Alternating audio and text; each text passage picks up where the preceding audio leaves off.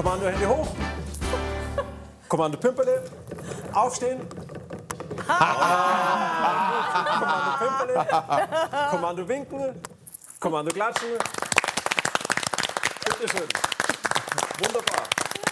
Habt ihr sehr gut gemacht. Liebe Zuschauerinnen, liebe Zuschauer, Sie fragen sich vielleicht, was wir gerade hier machen. Ich weiß es auch nicht so genau. Aber es ist schön. Also vielen, vielen Dank, dass Sie dabei sind. Das ist unsere letzte Sendung vor Weihnachten. Genau, und das waren die Aufwärmübungen dazu, Giovanni. Wir haben uns fantastische Gäste eingeladen, die jetzt alle aufgewärmt sind. Diese beiden Therapeutinnen helfen Paaren, in deren Beziehungen nichts mehr geht. Noni Höfner und ihre Tochter Charlotte Cordes. Willkommen.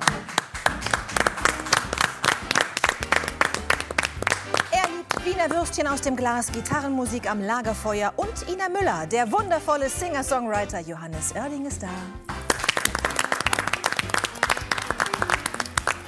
Er hat 21 Semester studiert. Seine Fans nennen ihn liebevoll Onkel Puffy. Aber täuschen Sie sich nicht. Der Mann ist herrlich politisch unkorrekt. Der Kabarettist Sebastian Puffpaff. Ihre Heimat ist seit fünf Jahren Namibia. Den Kindern dort eine Zukunft zu geben, ist ihre Lebensaufgabe geworden. Darüber sprechen wir mit Lena Palm.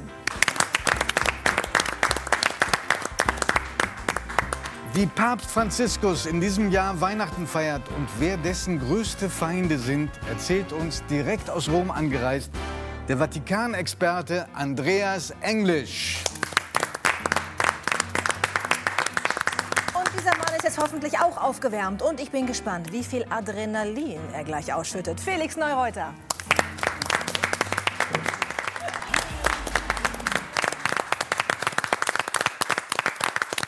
Felix, jetzt musst du es auflösen. Welche Fingerübung hast du gerade mit uns gemacht? Ja, also das war Kommando Pimperle. Das ist eigentlich wirklich ein sehr schönes Spiel, das vor allem für, für Kinder da ist, dass sie sich bewegen. Das Ganze kann man auch im Stehen machen. Und mir ist es einfach ein sehr großes Anliegen, ähm, speziell auch in der jetzigen Zeit, dass sich Kinder bewegen, ähm, vor allem auch aufgrund der Digitalisierung.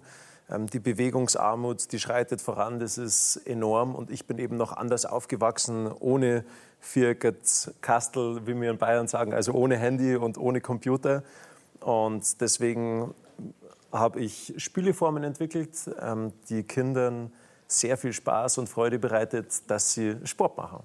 Was ist denn die Herausforderung dabei an diesem Kommando Pimperle? Dieses Trommeln, dann aufstehen auf Kommando oder eben auch nicht? Ja, eben, auf das eigentlich ähm, zu hören, was jemand sagt und nicht auf das zu sehen. Also das Optische muss man ausblenden, obwohl es der andere vormacht.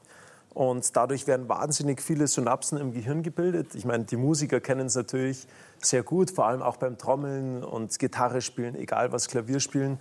Ähm, das ist einfach unheimlich gut fürs, fürs Gehirn und, und dadurch können sich Kinder besser konzentrieren. Und wenn sie die, den ganzen Tag, ich meine, viele werden es wahrscheinlich von den Telefonkonferenzen jetzt kennen, hey, das macht dich irgendwann kirre. Und der Ausgleich dieser ganzen, dieses ganzen digitalen Fortschritts ist einfach mal Bewegung, Bewegung, Bewegung. Und nur so kann man dann wieder frisch im Gehirn bleiben. Fährt man denn auch besser Ski, wenn man sowas vorher macht, wenn man versucht, Kopf und Körper in, in Einklang zu bringen? Also ich musste es machen aufgrund von meinem Körper. Ich habe fünf Bandscheibenvorfälle, bin sechsmal an den Knien operiert worden, dreimal Schulter. Also Krafttraining Oh konnte ich nicht mehr so machen, so wie die anderen Athleten. Und deswegen habe ich versucht, eine andere Form des Trainings zu finden und auch zu entwickeln, um trotzdem konkurrenzfähig zu bleiben. Und das ging bei mir sehr über diese koordinative Schiene und das hat mir sehr viel Spaß gemacht, weil einfach eine Herausforderung da war und trotz der Herausforderung aber auch ja, dieser, und dieser, dieser körperliche Effekt dabei war. Und das war einfach total cool. Wer kann das besser, Kommando Pimperle, du oder Thomas Müller? Die Fußballer, die haben noch ein bisschen Nachholbedarf, muss ich sagen, Ja? was diese koordinativen Geschichten betrifft. Nee, der Thomas ist sehr gut. Also der ist auch ähm, wahnsinnig vielseitig. Aber das Schöne ist ja, dass die Sportler oder der Sport entwickelt sich ja immer weiter. Und ich kann mich erinnern, ich war damals 2008, hat mich auf einmal Jürgen Klopp angerufen. Da war der noch Trainer bei Borussia Dortmund. Und der hat mein Trainingsprogramm im Fernsehen gesehen und hat gesagt, hey, ich glaube, das ist auch was Gutes für die Fußballer, Und dann hat er mich eingeladen und ich bin damals als junger Stöpsel zur Borussia ins Trainingslager gekommen und war wahnsinnig nervös, weil die Jungs dort, jeder hat, da hat es keinen Spieler gegeben, der unter eine Million Euro verdient hat und dann kommt irgend so ein Skifahrer daher und will einem Brasilianer was davon erzählen, wie er trainieren soll. Pimperle. Und Kommando Pimperle zu machen. Äh, war witzig, damals war ein Brasilianer dabei, der ist in seinem Leben noch nie Fahrrad gefahren. Und, und an dem Tag, wo ich angekommen bin, das erste Mal, und die ganze Mannschaft war schon von der Fahrradtour zurück und der ist drei Stunden später angekommen und hat den Vortrag von mir verpasst, weil der einfach sich total, ja, der hat nicht so zurechtgefunden. Und, ähm, und das war sehr spannend und der hat das aber als einer der ersten gesehen, okay, was kann ich aus anderen Sportarten auch, auch rausziehen, was für uns vielleicht gut tut. Und das war genau so dieses Programm. Ähm, damals hieß es Live-Genetik. Ich habe das jetzt in so eine kindheitsgerechte Form umgewandelt und jetzt nennt sich das Ganze Beweg dich schlau. Und es macht mir unheimlich viel Spaß, einfach Kinder zu bewegen und so diese Strahlen in den Augen von denen zu sehen. Wir haben eine Grußbotschaft. Nicht von einem Kind, sondern von Thomas Müller. Bitte schön. Ja, servus, lieber Felix. Äh, Ich komme gerade frisch von der Bewegung. Gut, bei mir gehört Bewegung zu meinem Beruf dazu. Ich komme vom Training. Aber äh, wie ihr ja mitbekommen habt, beim Felix und bei mir, wir sind ja mittlerweile richtige Spezies geworden, geht es auch um Bewegung. Damit man nicht nur im Kopf, sondern auch körperlich fit bleibt. Und dementsprechend wünsche ich euch eine, eine schöne Sendung. Und Felix, erzähl keinen Schmarrn, gell? Mach's gut. Muss er sich da Sorgen machen? Nein. Nee, der muss sich keine Sorgen machen. Beim Thomas, er hat sich relativ kurz gehalten, muss man sagen. Normal, wenn der Thomas zum Reden anfängt. Also ich sage euch, wenn der hier in die Sendung kommt, da braucht ihr keine anderen Gäste. Der Thomas kann die alleine Ja, unterhalten. wir konnten schneiden. Vorne und hinten. Sag mal, hast du auch mal Fußball ausprobiert? Ja, als Kind, äh, bei mir war Sommer, Fußball, Winter, Skifahren. Und ich liebe den Sport, die Bewegung und vor allem natürlich auch Fußball. Ja. Und warum hast du dich gegen Fußball und fürs Skifahren entschieden? Wegen der Eltern? Das Ding war, es war damals, waren diese Auswahltrainings und ich war da in dieser, ja, auch in so einer Geschichte da dabei. Und meine Mama hat mich dorthin gebracht an den Fußballort und meine Mutter haben die Leute halt, ja, die ist auch relativ bekannt. Und, Ja, ähm, kann man so sagen. Und meine Mutter hat mich zu dem Fußballplatz gebracht und die anderen Eltern, die haben alle reingerufen, oh, und jetzt gib Gas. Und meine Mutter hat sich so ein paar hundert Meter ist abseits des Platzes gestanden, um nicht erkannt zu werden, dass, dass ich meine Ruhe habe. Und ähm, dann, das hat mir irgendwie nicht so getaugt. Ich wollte nicht so von auch meine Eltern nicht so belasten, dass die mich immer von A nach B fahren müssen, sondern ich wollte oben am Berg sein. Das war für mich die Freiheit, oben an dem Berg zu stehen und da runter zu fahren. Dieses Gefühl war einfach schon als Kind unbeschreiblich und deswegen hat es für mich nur eine Option gegeben und das war Skifahren. Kannst du das jemandem, der noch nie Ski gefahren ist, vielleicht guckt uns jetzt jemand zu, der so gemütlich auf seinem Sofa sitzt, erklären, was das für ein Gefühl ist beim Skifahren, welche Kräfte da wirken, was, was man empfindet? Dass diese Kräfte so richtig zum Wirken anfangen, muss man natürlich ein paar Tage auf den Skiern gestanden sein. Ja. Und keine Angst haben. und keine Angst haben. Deswegen wäre es gut, wenn man es von klein auf lernt, weil da haben die Kinder, die haben noch keine Angst. Und das ist einfach so schön zu sehen. Ich sehe das jetzt auch bei unserer Tochter, die stellst du da oben hin und die fährt da runter und hat einen Spaß und eine Freude. Und Die ist als- drei Jahre alt, Die ist ne? drei Jahre und wir als Eltern so, um Gottes Willen, also auch ich als Skifahrer und ich sehe die und sie lernen aber draus. Sie lernen auch, sie lernen zu fallen, zu scheitern, wieder aufzustehen und auch die, vor allem die Natur zu schätzen. Ähm, das ist ja auch ein ganz wesentliches Thema heutzutage, das Thema Nachhaltigkeit. Wie willst du die Natur lieben lernen und auch wissen, okay, was ist für die Zukunft gut, wenn du sie nicht spürst? Und das vermittelt dir der Skisport ungemein, wenn du da oben am Berg stehst und einfach die Natur siehst und dann weißt du auch, okay, du musst verdammt noch mal was dafür tun, dass die auch so erhalten bleibt. Welche Rolle spielt Adrenalin bei dem Sport? Eine sehr große. Also Und bei dir? Auch. Aber es hat sich geändert. Also ich war früher schon sehr wild unterwegs. Ich habe alles ausprobiert. Ich habe immer dieses Gefühl versucht, wieder, weil das macht süchtig ein Stück weit. Ich weiß nicht, Johannes, ob du das kennst. Ja. Wenn du auf eine Bühne rausgehst, unten sind die Menschenmassen, der erste Ton muss sitzen, so oder du fängst an. Und so ist es. Du stehst am Start oben, ähm, du stoßt dich raus und das ist einfach du darfst einfach keinen, keinen Fehler machen. Und ich habe versucht, echt was zu finden, das mir im Sommer auch was bringt. Ich weiß nicht, ich habe ich hab das nicht probiert, mit, mit, keine Ahnung, mit 350 auf eine Autobahn zu fahren, weil es gefährlich ist, sondern ich habe halt versucht, irgendwie andere Hilfsmittel zu finden, das mir aber auch für den Sport hilft. Und da hat es schon ein paar Sachen gegeben, die echt wild waren. Aber mein Vater, der hat, ey, der hat uns alles machen lassen. Das war, mein Vater ist ein positiv Verrückter. Und ich glaube, dass wir deswegen auch. Die beiden Therapeutinnen lachen gerade. ja. Warum haben Sie gelacht? Ich finde positiv verrückt Super. absolut perfekt. Wir fühlen ja. uns sehr verstanden. Ja. Ich liebe positiv verrückte Ja. Menschen. Ja. Und, ähm, und ich, aber so diese, wenn man das mal gespürt hat, das hat einen Suchtfaktor, dieses Adrenalin. Ähm, das brauchst du immer wieder. Aber ich muss sagen, dass es sich mit der Zeit schon verschiebt. Also speziell, wenn das Leben andere Prioritäten einnimmt. Wenn Kinder auf einmal dann dabei sind. Äh, Vor allem, so wenn gab's einen Kinder dabei sind. Ja. Und ich bin wirklich heilfroh, dass, dass wir Kinder haben, weil ich weiß nicht, was ich sonst machen würde. War das, das das einmal auflösen, Kindern, wenn man sich oder? aus dem Flugzeug wirft, war- ja, wird man dann äh, durch einen Fallschirm aufgesprungen Ja, doch, oder durch sollte ein man. Seil? Es gab, das Am auch, Ende schon. Vier Meter. es gab auch schon mal einen Politiker, der hat es ohne probiert, Ja, aber ich man weiß. sollte einen Fallschirm dann dabei haben. Und äh, bei, beim Skydiving, es gibt einmal die Fallschirmspringer, die würden dann eher das Fliegen für sich als den schönsten Moment beanspruchen. Und beim Skydiving ist es halt das Fallen, weil du da halt natürlich auch im dreidimensionalen Raum ähnlich wie beim Tauchen unterwegs bist. Ne? Also das heißt ja, je nachdem, wie man sich in der Luft dann bewegt, ist man ja in Sphären unterwegs, da kommst du auf der Erde einfach nicht hin. Also dementsprechend wirkt es dann hinterher recht zweidimensional, wenn man auf einmal dann da Ich habe oben nichts verstanden, war. aber ich. Naja, es ist ja so, dass man das oben unten kann man, man kann Die ja Luke geht dann, auf. Die man Luke geht auf und ja, dann springst du Alleine, da runter. ohne dass jemand noch. Äh, Ja, richtig. Ja. Also man ist alleine, hat hoffentlich seinen kleinen Rucksack dabei, wo der Schirm ist, und dann hat man seine Minute Zeit. Äh, Und dann kann man da ja alles Mögliche machen. Man kann Salto machen, man kann Sturzflug machen, man kann von links nach rechts fliegen. Ähm, Also alles, was man dann. und wozu macht man das?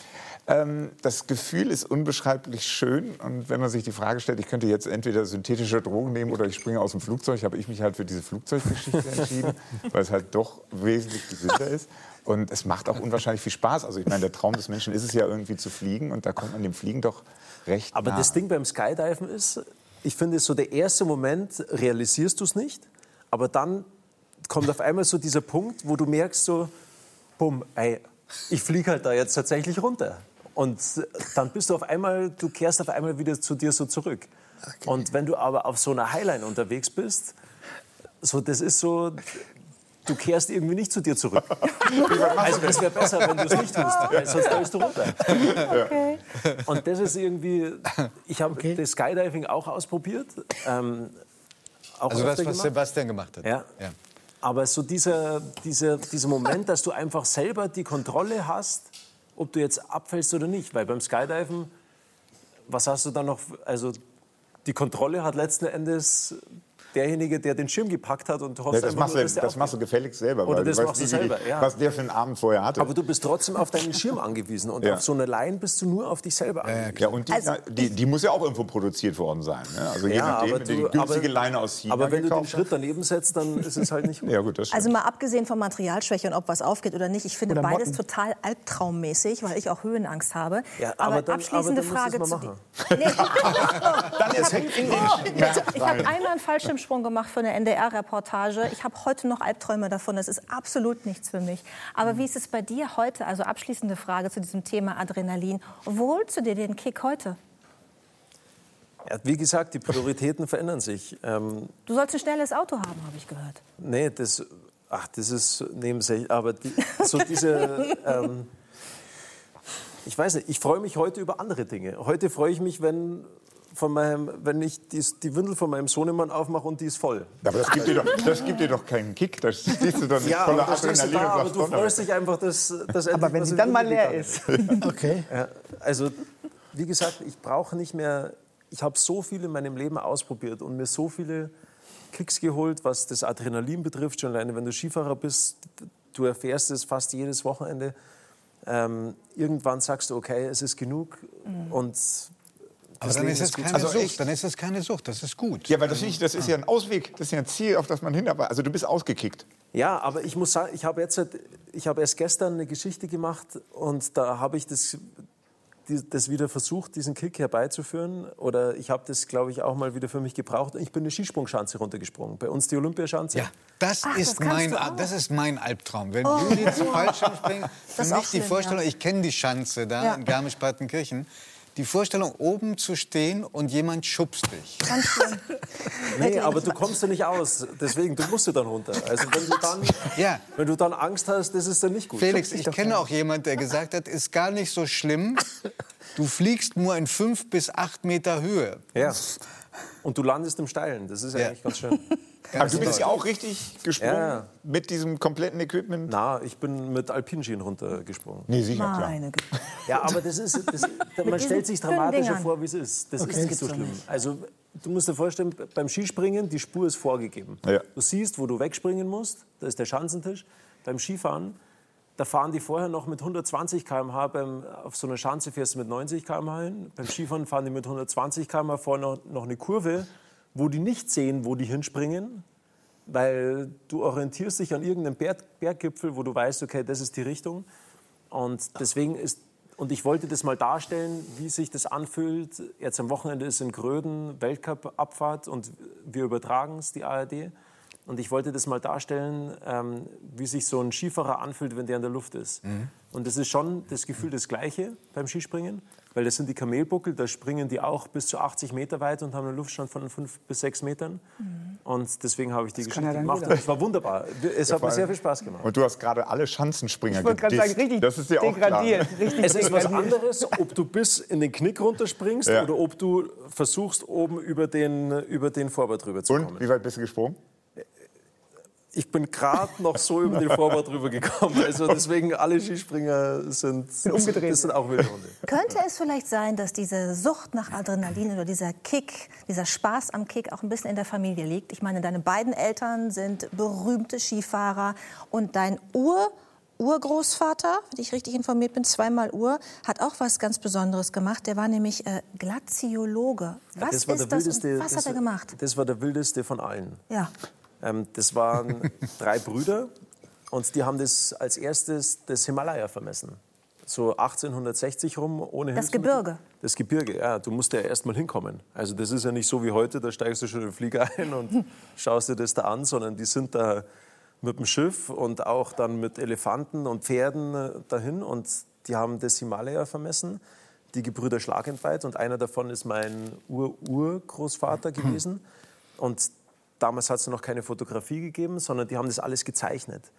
Und das Schöne ist, dass wir, mein Vater und ich, wir begeben uns jetzt auf die Spuren unserer Vorfahren und vergleichen die Gletscher von der damaligen Zeit anhand deren Zeichnungen, so wie sie jetzt sind. Und ja, auf das freue ich mich unfassbar. Wir werden nach, nach Kaschmir gehen und so weiter und das alles dort uns anschauen. Ja. Ihr habt noch sehr viele Foto also Malereien und Zeichnungen ne, aus der ganzen Wir haben Zeit, sehr oder? viele, die haben wahnsinnig viel damals ähm, dokumentiert, sind noch alle gar nicht so richtig ausgewertet worden und das machen wir jetzt anhand ähm, der Dokumentation und das wird, also ich, ich glaube, es wird schon auch sehr emotional, wenn du weißt, dass dein Ur-Urgroßvater mal an dem gleichen Ort war vor, vor 160 Jahren. Ähm, Toll. Wird eine schöne. Geschichte. Ja. Wir freuen uns auf die Dokumentation und darauf, dass du möglicherweise mit deinem Vater zusammen hier wieder herkommst und darüber berichtest. Vielen Dank Absolut. für den Besuch. Dankeschön. Felix. Also ich wüsste ja schon ganz gerne, was eure Frauen dazu sagen, wenn ihr ständig so kamikaze-mäßig unterwegs Ja. Die sind ja selber so, die Weil Frauen. die, ja, aber die ja könnten genauso. doch, er hätte es ja auch sagen können, wenn er fragt, und wo hast du jetzt deinen Adrenalinstoß jetzt? Dann hätte sie sagen können, ja, Sex mit meiner Frau oder so. Das hätte sie gefreut. Stattdessen sagt er, die Windel ist voll. Was ist das? Ist ja schon bei der Wahl bleibt. Ja, Das hat ja auch irgendwie mit Sex zu tun, letztlich. Wenn man dann also, Vor Dingen, oder? Vor allen Dingen, Also, ich habe jetzt gedacht, als jemand, der keine Kinder hat, äh, er sagt jetzt, ich habe mich so gefreut, als ich die Windel abgemacht habe und dann war die leer, hätte ich gedacht. Weil, äh, also, aber scheinbar freut man sich, wenn sie voll ist. Also das wusste Nee, ich nicht. das ist jetzt die wirklich eine Spezialität die von Felix. dich, Das wenn habe ich sie noch nie irgendwo erlebt, dass jemand sich freut, weil die Windel voll ist. Nee, aber, aber also meine, meine Frau, die kennt mich ja nicht anders. die weiß ja, also die wusste, auf was sie sich einlässt. What you see is what you get. Ja. Ja, und ähm, Ja, und die ist ja auch so. Ist auch Sportlerin. die ist auch Sportlerin und die weiß auch, aber die ist schon ein bisschen vorsichtiger, muss ich sagen. Also die ist Wir sehen sie gerade. Wir sehen Ja, sie gerade. genau. Mhm. Und die ist Biathletin gewesen und Langläuferin und ähm, die schüttelt schon ab und zu den Kopf, aber die weiß schon, also Family, ich, ich, ich versuche so lange wie es geht, ähm, Familienmitglied zu sein. Naja, nachdem, der, nachdem dir halbes Dutzend Knochen schon gebrochen und was weiß ich operiert wurden, ist es ja auch nicht immer ganz ohne, ohne Dramatik abgegangen. Also die muss ständig um dich zittern. Die hat jedenfalls Adrenalin dauern. Die hat dauernd, Ja. aufgrund von mir, aber die Knochenbrüche und das, das war ja Vergangenheit. Also jetzt halt geht's ja. Jetzt ist es besser geworden. Liebe Zuschauerinnen und liebe Zuschauer, Agatha Christie, hat die Schriftstellerin, hat mal sinngemäß gesagt, es gibt keine größere Freude im Leben, als den Partner oder die Partnerin zu finden, den man den Rest seines Lebens ärgern kann.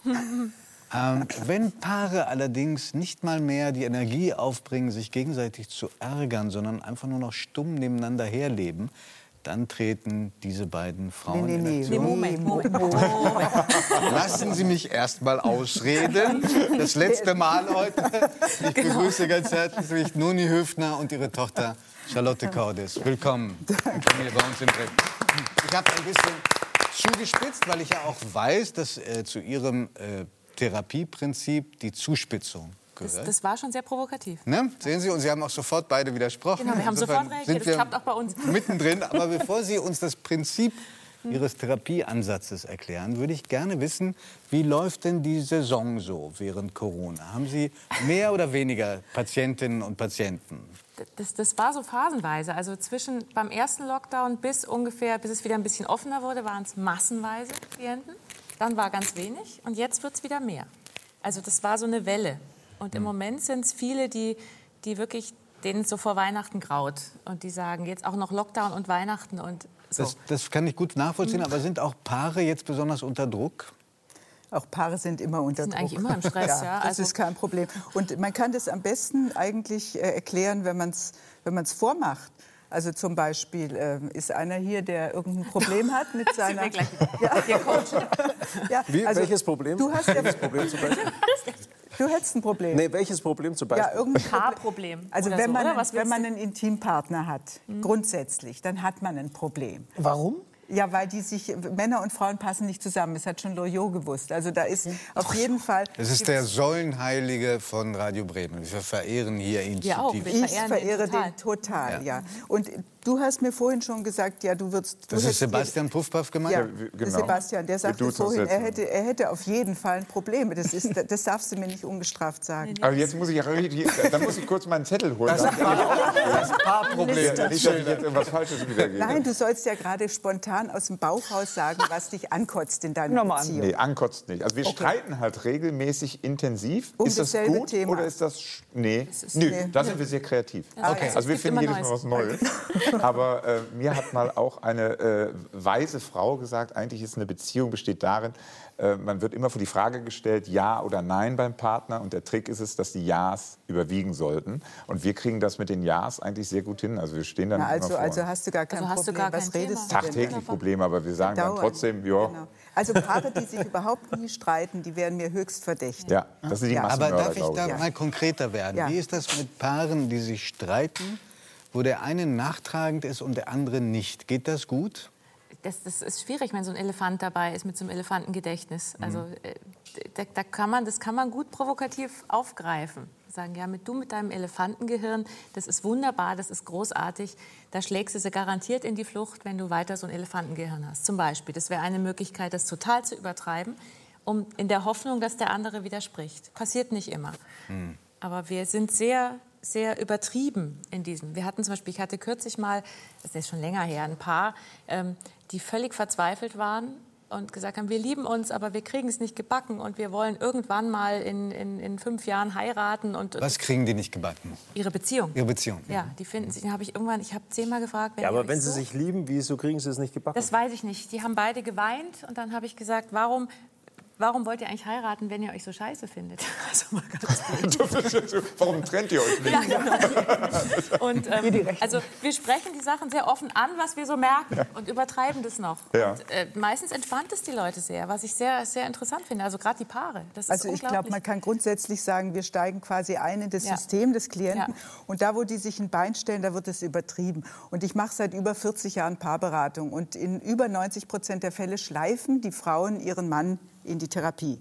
Ja. Und dann sagen sie sinngemäß zu mir, reparieren Sie das da. Genau. Den, Weil- den Kerl da, ja. Ja, Das da. Weil das da funktioniert nicht so, wie das da funktionieren soll. Und dann sagt man üblicherweise, so wie ich es ursprünglich gelernt habe am Anfang meiner äh, Laufbahn, dass man sagt, ja, erinnern Sie sich doch mal dran, wie schön das war, als Sie sich kennengelernt Klassiker, haben. genau. Ja, Ja. und Davon so, das nennt man. Anknüpfen an die Ressourcen und denkt doch mal, wie schön das war, als ihr das erste Mal euch geküsst habt und so. Und das machen wir natürlich nicht, sondern ich sage, wo haben Sie um Himmels Willen das da gefunden? Ja, Also ihr seid hat- eigentlich Emotionssatiriker, so die Überwindung der Realität. aber im Sinne von, dass man das, was jemand denkt, in so überspitzter Form auf den Tisch legt, also dass derjenige plötzlich merkt, wie absurd das ist, was die da treiben, dass die anfangen, Widerstand gegen ihre eigenen Stolpersteine zu das ist- leisten. Machen Sie doch mal ein Beispiel. Sie hat, ich weiß, dass Sie vor kurzem einen besonders heiklen Fall haben, auch sehr aus dem Leben gegriffen. Da ist ein Paar zu Ihnen gekommen und äh, der, das Problem war, dass sie fremdgegangen war. Das kommt Das- oft. Das ist, das Ja. ist ein Prototyp. Also die kommen was, ganz ist da, was wäre dann, wenn man diesen provokativen Ansatz haben wie Sie ah, und im besten so, Willen, ja. im besten, im besten Falle das ins Humoreske dann drehen können. Das also wenn schwierig ist, no Moment, nee, nee, stopp, stopp, stopp, stopp, stopp, stopp. Erst muss auch nicht zu Wort kommen hier, das ist immer das Gleiche.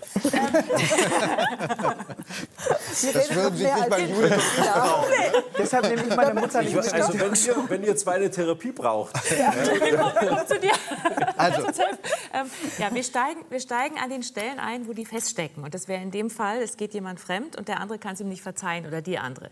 Und wir steigen genau an der Stelle ein. Das ist schwierig, da eine Patentlösung vorzugeben, weil wir wirklich, wir hangeln uns Satz für Satz vorwärts. Wir steigen ein und übertreiben diese, diese ganze Situation, in der sie sich befinden. Also, dass, dass der, der das nicht, nicht verzeihen kann, den, den machen wir riesig groß als, als, als, als Elefanten. Äh, die Elefanten merken sich ja alles, Pferde auch übrigens. Die, auch. Auch, Ich bin auch Sie, ja. eher der Elefant, ja. Ja, das, also der Elefant merkt sich alles und dann ich bin beleidigt und dann male ich das oft aus in die Zukunft, wie das, wie das dann aussieht, wenn, wenn du, das sage ich schon du, ist egal, ist es okay, oder? Fühl dich einfach ich so fühle mich einfach so. wohl. Ja.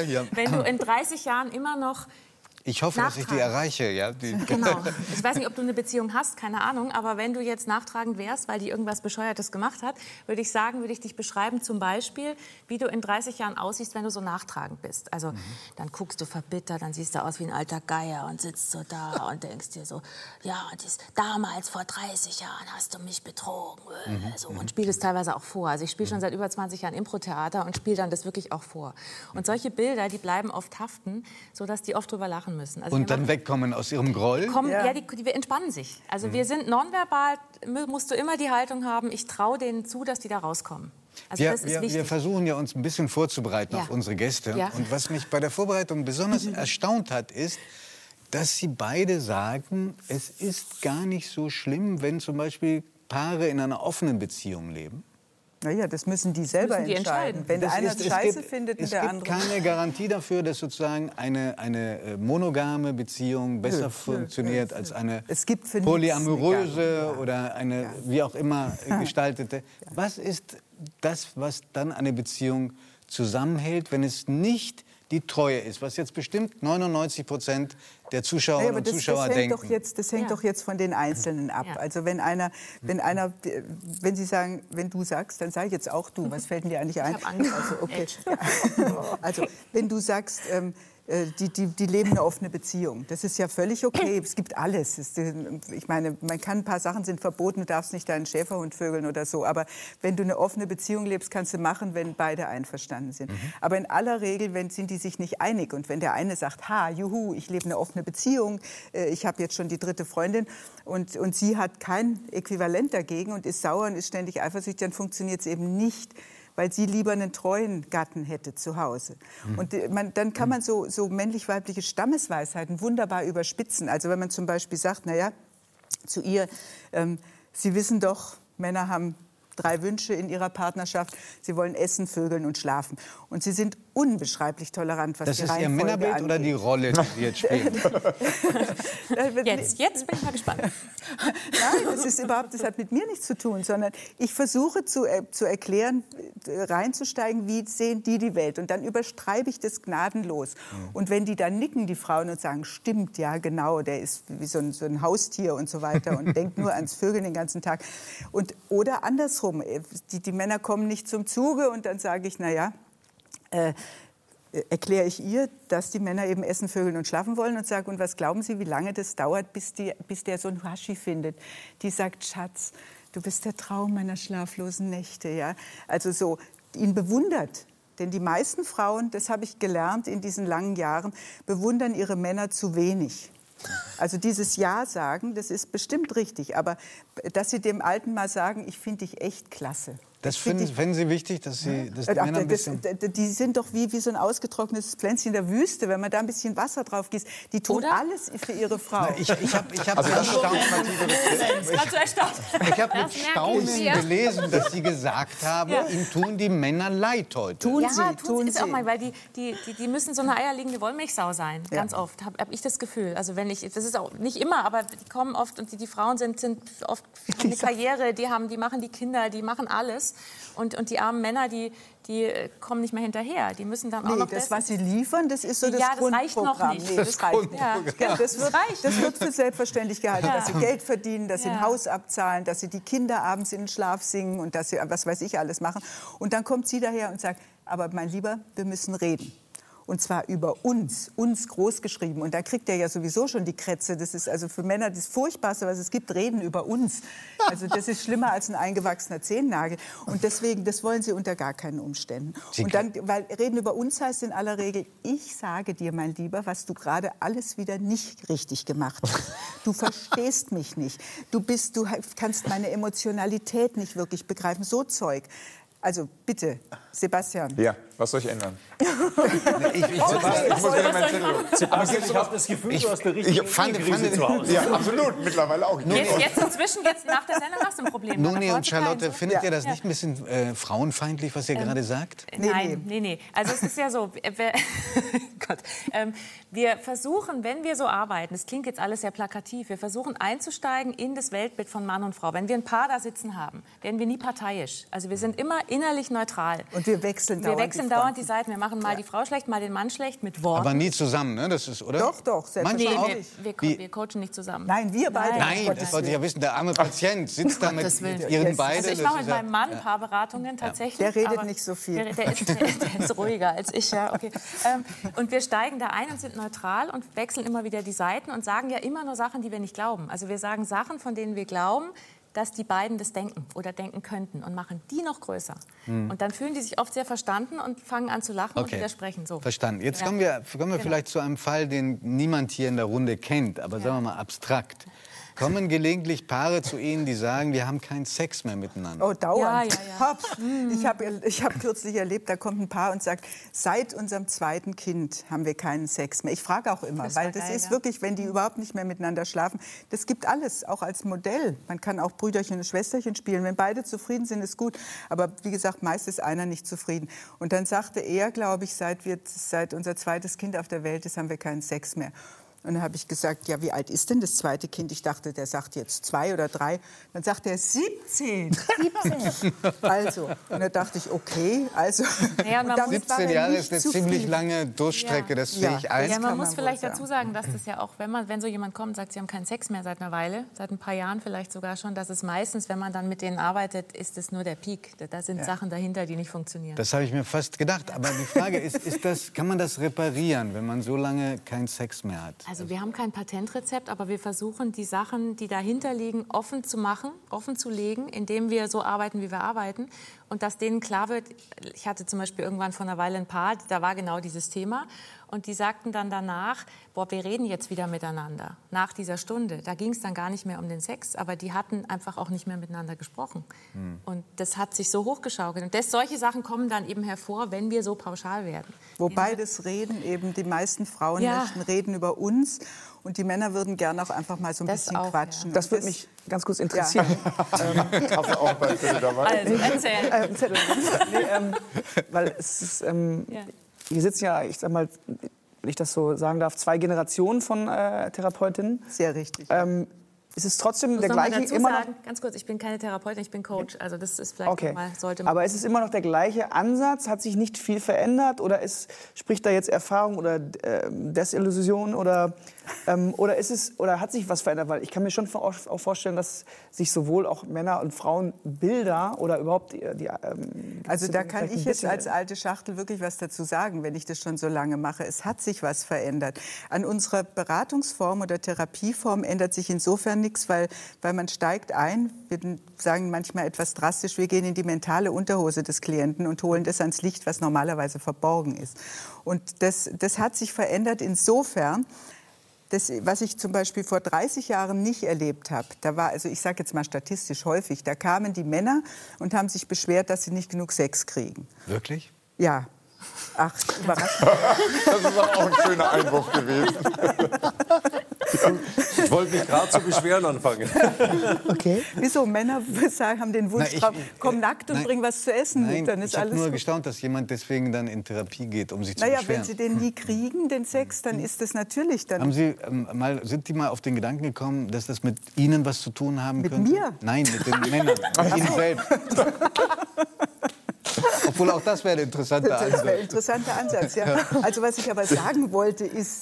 Schönes Kompliment, letzten- by the way. Also, In den letzten Nicht schlecht. 10 bis 15 Jahren, würde ich mal sagen, hat sich das sehr oft umgedreht. Dass Nämlich? die Frauen kommen und sagen, sie kriegen nicht zu, äh, genug Sex. Und wissen Sie warum?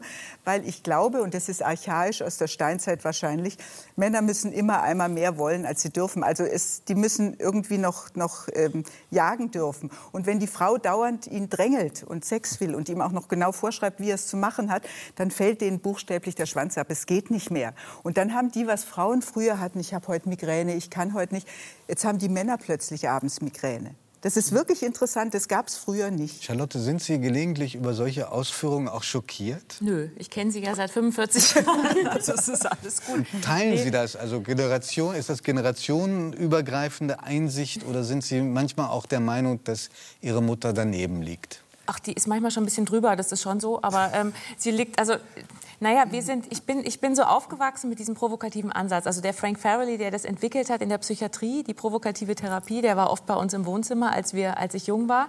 Und ähm, der war noch drastischer. Und dadurch bin ich ziemlich vorgeschädigt. Also ich sage immer, ich habe da auch, ich bin seit 40 Jahren, 30 Jahren in Dauertherapie, weil, weil ich irgendwie dieses Zeug dauernd Ja, aber mich das wollte habe. ich gerade. Wie, wie projiziert man das Gelernte, sage ich mal, auf sich selber in die eigene Beziehung mit Das hilft Das hilft total.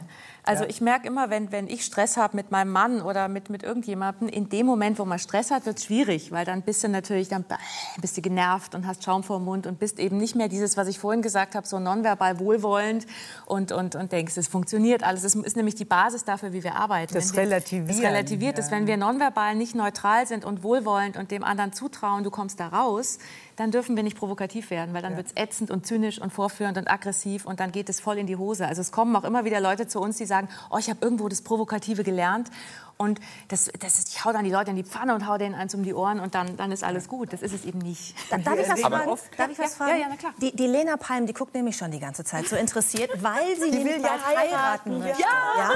Deswegen vielleicht noch mal die Alle ganz mitleidig. Ja, Lena. Dann wird auch bald eine Frau, die eine glückliche Ehe haben will. Das erst habe ich mir gemerkt, haben wir uns beide gemerkt, man muss bewundern seinen äh, zukünftigen Ja. Ehegatten. Ja, Was noch? Er darf nicht so oft Sex bekommen, wie er haben möchte. Das Zweite, was noch? Ich glaube, Humor ist ganz wichtig. Also die Sachen alles nicht so wahnsinnig bierernst zu nehmen, was man so treibt. Also jeder, ihr, ihr kennt es alle, wenn ihr irgendwie gestresst seid und im Streit seid, dann seid ihr, habt ihr keinen Humor mehr. Vor allem das nicht so Ja, viel gut, das aber Folgen, jetzt was, aber die Männer, dafür was, kriegen die, wir jetzt auch nicht einen was die. Männer sagen. Ja, ich weiß, aber das, das ist schwierig. Und das, das ist das Jetzt eben, was Felix Ja, mit ich dir, Ich würde gerne auch noch verstehen, was Felix gesagt hat. Der ist auch relativ Er neu in auch schon. Ja, nicht so viel voll nehmen, was die Männer sagen. Wir sagen oft Dinge, die schlecht, wir eigentlich gar nicht so meinen. Sehr gut, vielen Dank. Nicht nur die Männer. Aber habe ich das auch einfach- verstanden? Einfach nonverbal wohlwollen. Das ist das. Allerwichtigste. Was heißt das nonverbal, nonverbal Wohlwollen? Also positiv eigentlich die ganze Ja, du bist nonverbal, traust du den, deinen Klienten, den Paaren oder Einzelklienten zu. Wir machen ja nicht nur Ach, Partner. du traust deinem Gegenüber immer nur das Positive Ja, zu und traust nicht dieses es- Schlimme. Ach, genau, du willst du mir traust, jetzt... du Ah. traust zu, dass du da rauskommst. Also wenn die mit irgendeinem Thema zu uns kommen, dann musst du die Haltung haben, ihr schafft es. Ihr habt euch nur einen riesen Felsblock in den Weg gelegt gerade. Wenn du die Haltung nicht mehr hast, dann funktioniert es nicht, was wir machen. Gibt es denn mal ein Erfolgserlebnis bei Ihnen, dass Leute Ihnen Jahre später schreiben und sagen, Sie haben meine Dauern, Beziehung dauern, gerettet? es passiert wirklich oft. Wirklich. Obwohl Sie die Leute im Vergleich zu anderen Therapien nur ganz kurz halten. ne? Ja, ja, aber ich habe es x-mal erlebt, Ja. wirklich, dass mir Paare ähm, geschrieben haben, äh, sie haben eine Ehe gerettet und so. Und ich habe wirklich Leute oft, die stehen kurz vor der Scheidung. Und ich bin ja keine katholische Familienberatung, also ob die sich nachher trennen oder nicht, ist mir wurscht. Aber die sollten was lernen, sodass sie nicht gleich in die nächste Falle wieder reintreten. Und dann kommen, ich kriege oft äh, Mails, die sagen, ja, das hat wirklich, das hat unsere Ehe wieder, wieder wieder neu auf eine neue Basis Johannes gestellt, sagen wir mal sagen. so. Und nochmal mit dem Nonverbalen, das ist das wertschätzendste Vorgehen, was ich mir überhaupt vorstellen kann. Ich habe Hypnotherapieausbildung und NLP und Gesprächstherapie und alles Mögliche gemacht, bevor ich das Provokative kennenlernte. Und diese absolute Zutrauen in die Fähigkeiten des Klienten und gleichzeitig, dass man ihn mag, dass man nicht, nicht, also das ist ja ein Berufsschaden, da kommt jemand und sagt, sag mir, was ich tun soll. Du bist der Experte, ich zahle Geld, du sagst es mir. Da, da hat man eine professionelle Verbiegung, wie der Arzt, der sagt, das ist die Leber auf Zimmer 312. Man guckt nur dahin, wo es nicht funktioniert. Und wir sind automatisch, was kann der andere? Was hat er für, für Möglichkeiten? Was, Nonverbal. Nonverbal. Verbal sagen Verbal sagen wir genau, du kannst dich überhaupt nicht ändern. Du bist zu alt, zu doof, zu blond, zu dick, zu was weiß ich. Genetisch Aber das defekt. finde ich total spannend, weil ihr seid tatsächlich eigentlich wie Kabarettisten. Ja, natürlich. Also im ja Grunde genommen ist das ja, ich mache ja Kabarett auch. selbstverständlich, das wusste ich. Ich stehe auch auf der Bühne. Das hat er gewittert. Da Das bin hat ich er ein großer Fan von dem Programm. Aber Johann, du, äh, du sagst jetzt, ja, gerne. du mal wieder- Weil ich habe wenn du mal ähnlich wieder viele darfst. Auftritte wie ich gerade. Lach und Schieß habe ich 15 Jahre die Kunst der Ehe zur Rettung gemacht. Das war's, genau. Das war's, genau. Richtig. Und da darfst du nächstes Ich wusste Mal. doch, wir kannten uns Er kann, er, kann, er kann sehr gut sicheres Auftreten bei völliger Das er Ahnungslosigkeit. Das ich finde, dass, Jo- ich finde jetzt, dass. Johannes mal zu Wort kommt. Aber Johannes will was gleich, sagen, die ganze gleich. Ich muss Halt doch mal die Klappe. Du redest Ich muss, zum, nein, ich muss noch zum Sebastian sagen, wenn du so überzeugend deine Frau anlügen kannst, dann kann nichts mehr passieren. Ja, aber ich will sie ja nicht anlügen. Doch, du musst Okay. lernen, plausibel Doch, du lügen. willst. Schatz, es kommen schöne Zeiten auf dich zu. Das ist leider alles gelogen. Ich habe nur gerade, wir sprachen gerade über dieses, ähm, dass Leute schreiben, ah, vielen Dank für die Beratung und alles ist toll, Sie haben meine Ehe gerettet. Ob es dann auch auf der anderen Seite Beschwerdemails gibt, die sagen, der Tipp war jetzt nicht ganz so gut, Sie haben mir, haben mir acht weitere Höllenjahre äh, eine Beziehung Oder ich wurde danach Oder an, andere, anders gefragt, gehen Sie so weit, dass Sie sich hinsetzen und den Leuten, auch wenn sie wirklich selber merken und fest davon überzeugt, das wird hier nichts mehr, da ist, Ja, hier ist ein Problem. Gebe ihm sagen, recht. Ja, wenn also die nehmen Sie sich das Recht raus und zu bewerten und zu sagen, nee, das wird nichts, meinst du, wenn die das denken oder wenn wir das denken? wenn ihr das denkt. Wir denken das nicht. Wir sollten das nicht denken. Ah, okay. Wenn wir denken, das klappt nicht, dann würde ich nicht provokativ werden, weil dann sage ich ja das, was ich denke. Und das heißt, ich sollte immer gucken, wenn ich wirklich glaube, die schaffen es nicht mehr. Das ist ja auch, das kann ich ja auch gar nicht beurteilen. Da wäre ich ja total arrogant und vermessen. Die kommen zu mir und haben eine Stunde oder zwei. Ich weiß ja nicht, also was, was die dann damit machen. Das ist ja, die kennen sich ja viel besser. Das würde ich nie denken. Also ich würde immer nur vergrößern, was die da mit sich machen. Aber mit der neutralen Haltung beziehungsweise der wohlwollenden Haltung dahinter. Noni Deswegen- und Charlotte, Richtig, ja. wir würden Sie wahnsinnig gerne wieder einladen. Schon alleine deswegen, um zu kapieren, warum man lernen muss, als Mann plausibel zu lügen. Das ist mir ein Rätsel, aber das lösen wir nächstes Mal auf. Kommen Sie also bald wieder. Und ich habe richtig Lust bekommen, äh, zu, bei Ihnen in Therapie zu gehen, um den, um den Elefanten in mir Elefant. endlich zu töten. Sieht man mir nicht an, aber der ist riesengroß. Ja? Vielen Dank, es war ein Vergnügen.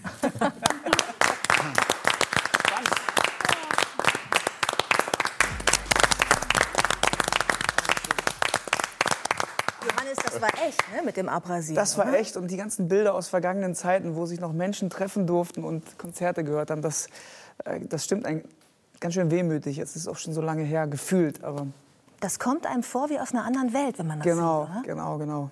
Ja, und das mit den Haaren, das macht man, das, auf so Ideen kommt man dann eben, wenn man nicht mehr auf der Bühne stehen, stehen darf, dann äh, überlegt man sich, ach, ich rasiere mir mal im Video die Haare und den Bart, wohl wissend, dass es nicht gut aussehen wird.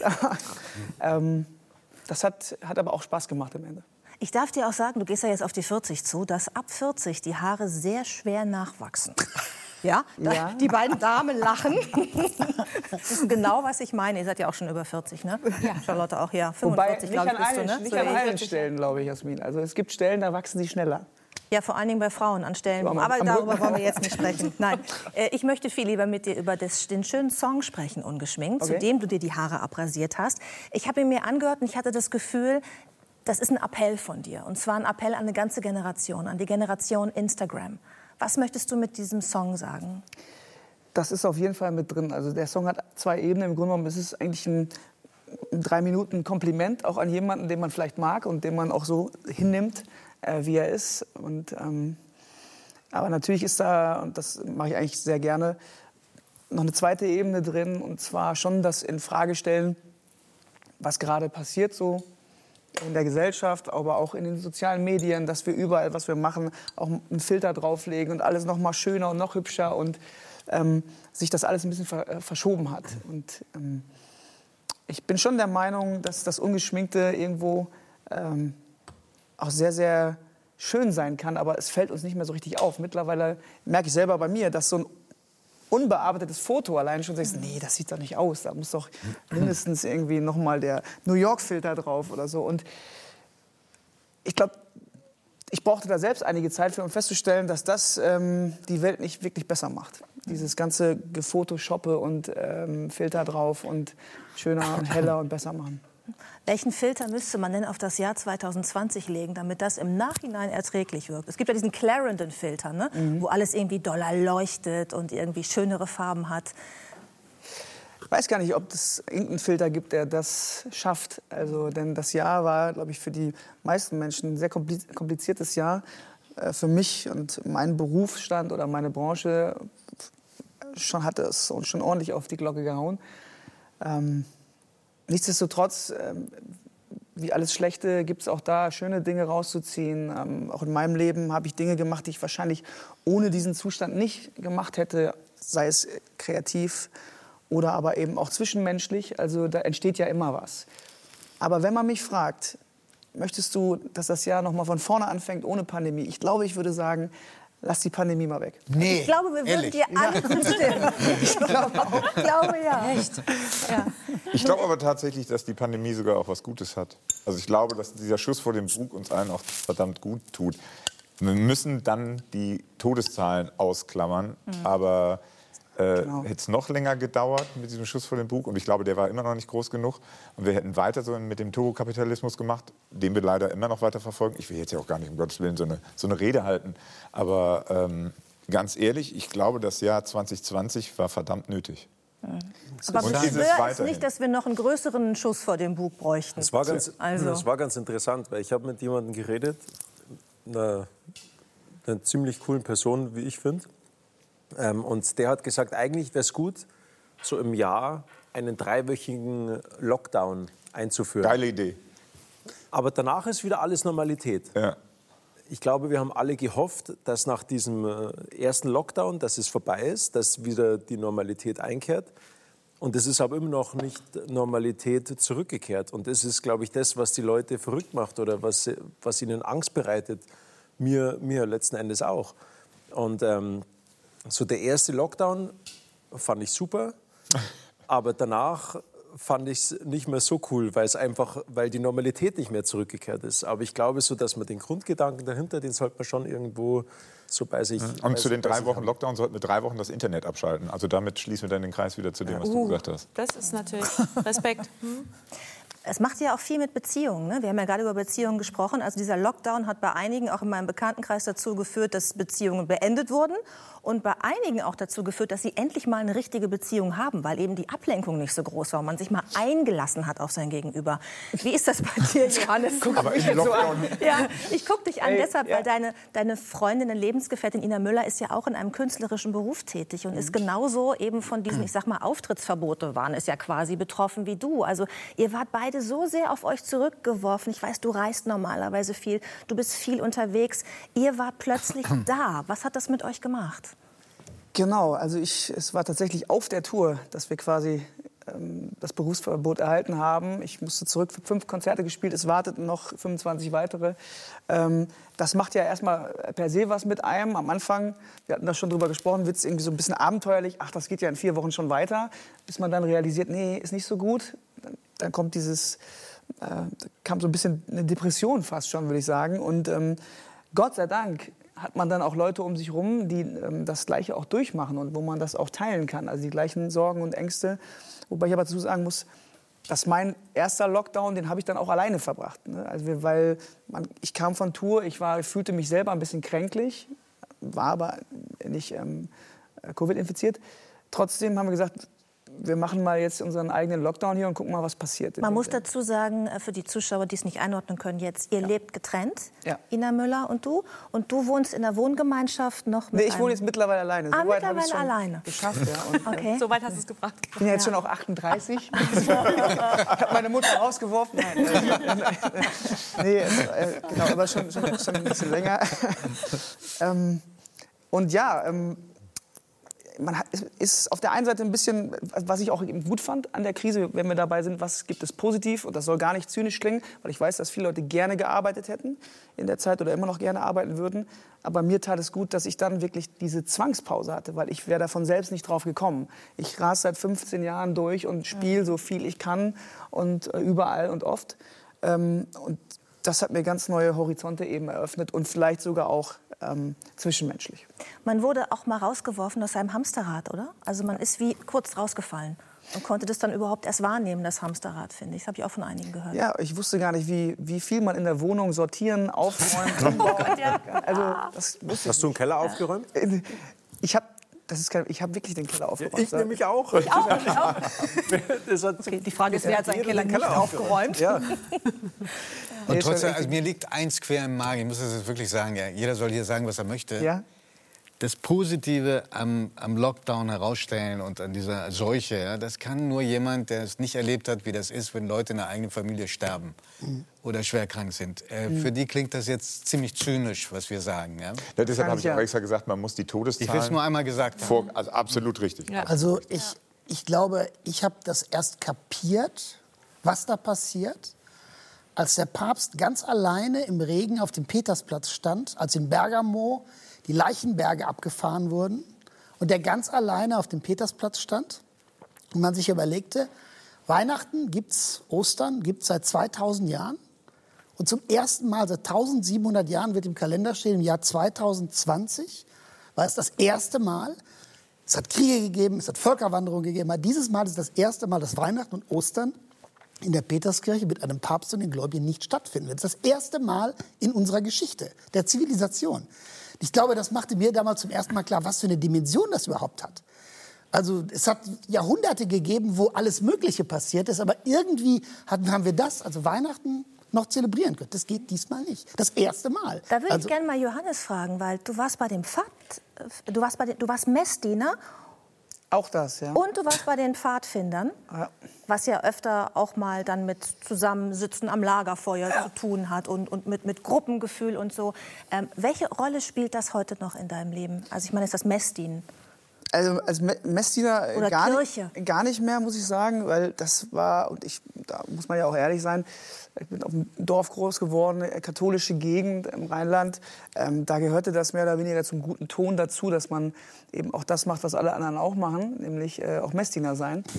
Ähm, das war auch okay, aber ich bin auch so offen, dass ich sage, ich bin da gewesen, weil ich ähm, ich mochte gerne Weihrauch riechen, das, ich, das fand ich schon immer gut. Du mochtest das? Ja, ich war einer der wenigen, die nicht umgefallen sind. Ja. Ähm, und ich mochte auch immer die Ausflüge, die Fahrten nach, äh, ins Phantasialand und so.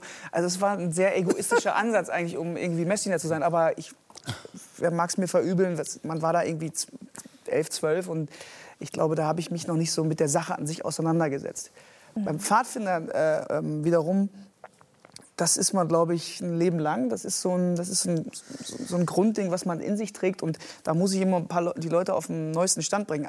Die meisten stellen sich vor, da rennen irgendwie ein paar Verrückte mit einer Kluft, der sogenannten, durch den Wald und, und, und spielen Fähnlein Fieselschweif. Und Pimperle, versuchen jeden Pimperle. Tag. Ja, aber es ist wirklich um Spiel Kommando Pimperle. Nee, das ist Nee, wirklich. aber weißt du, wie, wie wichtig sowas ist? Ja, aber es, ist, aber es ist schon auch im Grunde genommen eine große Begegnung von Jugendlichen und von, ähm, von Gruppen. Und es werden Werte vermittelt, die nach wie vor, egal ob das äh, christliche, kirchliche oder was für Werte sind, finde ich, zu einer guten menschlichen Grundausbildung dazugehören können. Und ähm, äh, deshalb bin ich da auch ähm, nach wie vor am Start bei dem Verein. Deswegen dachte ich genau auch immer um zusammen in meinem Kopf. Also Pfadfinder und Messdiener ist für mich immer so sehr ähnlich, weil man da auch dieses Gruppengefühl hat, eben wie du schon sagst, man hat gemeinsame Werte. Genau, es, sind ne, ja man auch, es gibt verständigt ja auch sich. christliche Pfadfinder, es gibt ja Ja. katholische Pfadfinder, evangelische Pfadfinder etc. Äh, das hat Auch ja auch konfessionslos. aber auch konfessionslos. Bist du da auch ans Thema Singen gekommen? Weil ich will natürlich noch mal einmal kurz ein bisschen über was Biografisches sprechen von dir. Ja, also gesungen habe ich, glaube ich, auch schon immer. Das ist äh, ähnlich wie bei, äh, bei dir. In meiner Familie gab es sehr viele musikalische Leute. Ähm, äh, meine, meine Oma konnte, war eine wahnsinnig tolle Pianistin. Ihr Vater wiederum Organist und so weiter und so weiter. Das heißt, bei uns gab es immer Musikinstrumente. Da bin ich da so reingerutscht. Allerdings meine vier Geschwister nicht. Die, die, das heißt, ich hatte schon mehr Lust, glaube ich, als alle anderen drauf. Aber dieses Pfadfinder-Ding, das war natürlich gut, weil ähm, da hatte ich halt die erste Bühne. Da konnte ich sagen, wir brauchten einen so einen Gitarren-Johnny am Lagerfeuer, der das Liederbuch rauf und runter spielen konnte. Und das konnte ich dann eben machen. Und ähm, das fand ich schon damals äh, auch ein schönes Ding einfach. Wir haben so schöne Bilder, die will ich nämlich unbedingt noch zeigen. Deswegen habe ich das Gespräch noch mal dahin gelenkt, äh, weil Bitte. das ist äh, herzergreifend. Also Okay. Johannes als kleiner Steppke am Mikrofon. Bitte schön. So, welche Situation war das? Kannst du dich erinnern? Ja, das war, ähm, äh, das, da war ich sechs Jahre alt. Das ist am Bodensee. Da lebte eine Großtante von uns und die hat immer so einen Flohmarkt veranstaltet. Und äh, ich wusste, wenn wir dahin fahren, dann darf ich auch wieder singen. Da gibt es wieder eine Bühne oder irgendeinen Stuhl, auf den ich mich stellen konnte. Mich haben zwei äh, Musikanten, Karnevalsmusikanten aus dem Rheinland begleitet und ich habe dann dann meine zwei, drei Lieder gesungen. Zu meinem Repertoire gehörten neben Ich bin ein rheinischer Junge auch noch das Kufsteinlied. ähm, ein paar alte Klassiker sozusagen. Aber das war für mich das Allergrößte und es musste mich auch keiner zwingen. Also, Nee, vor allem, was so auffällt, Ja. er du wirktest da so unglaublich selbstbewusst. ja, In dem Moment jedenfalls, ja?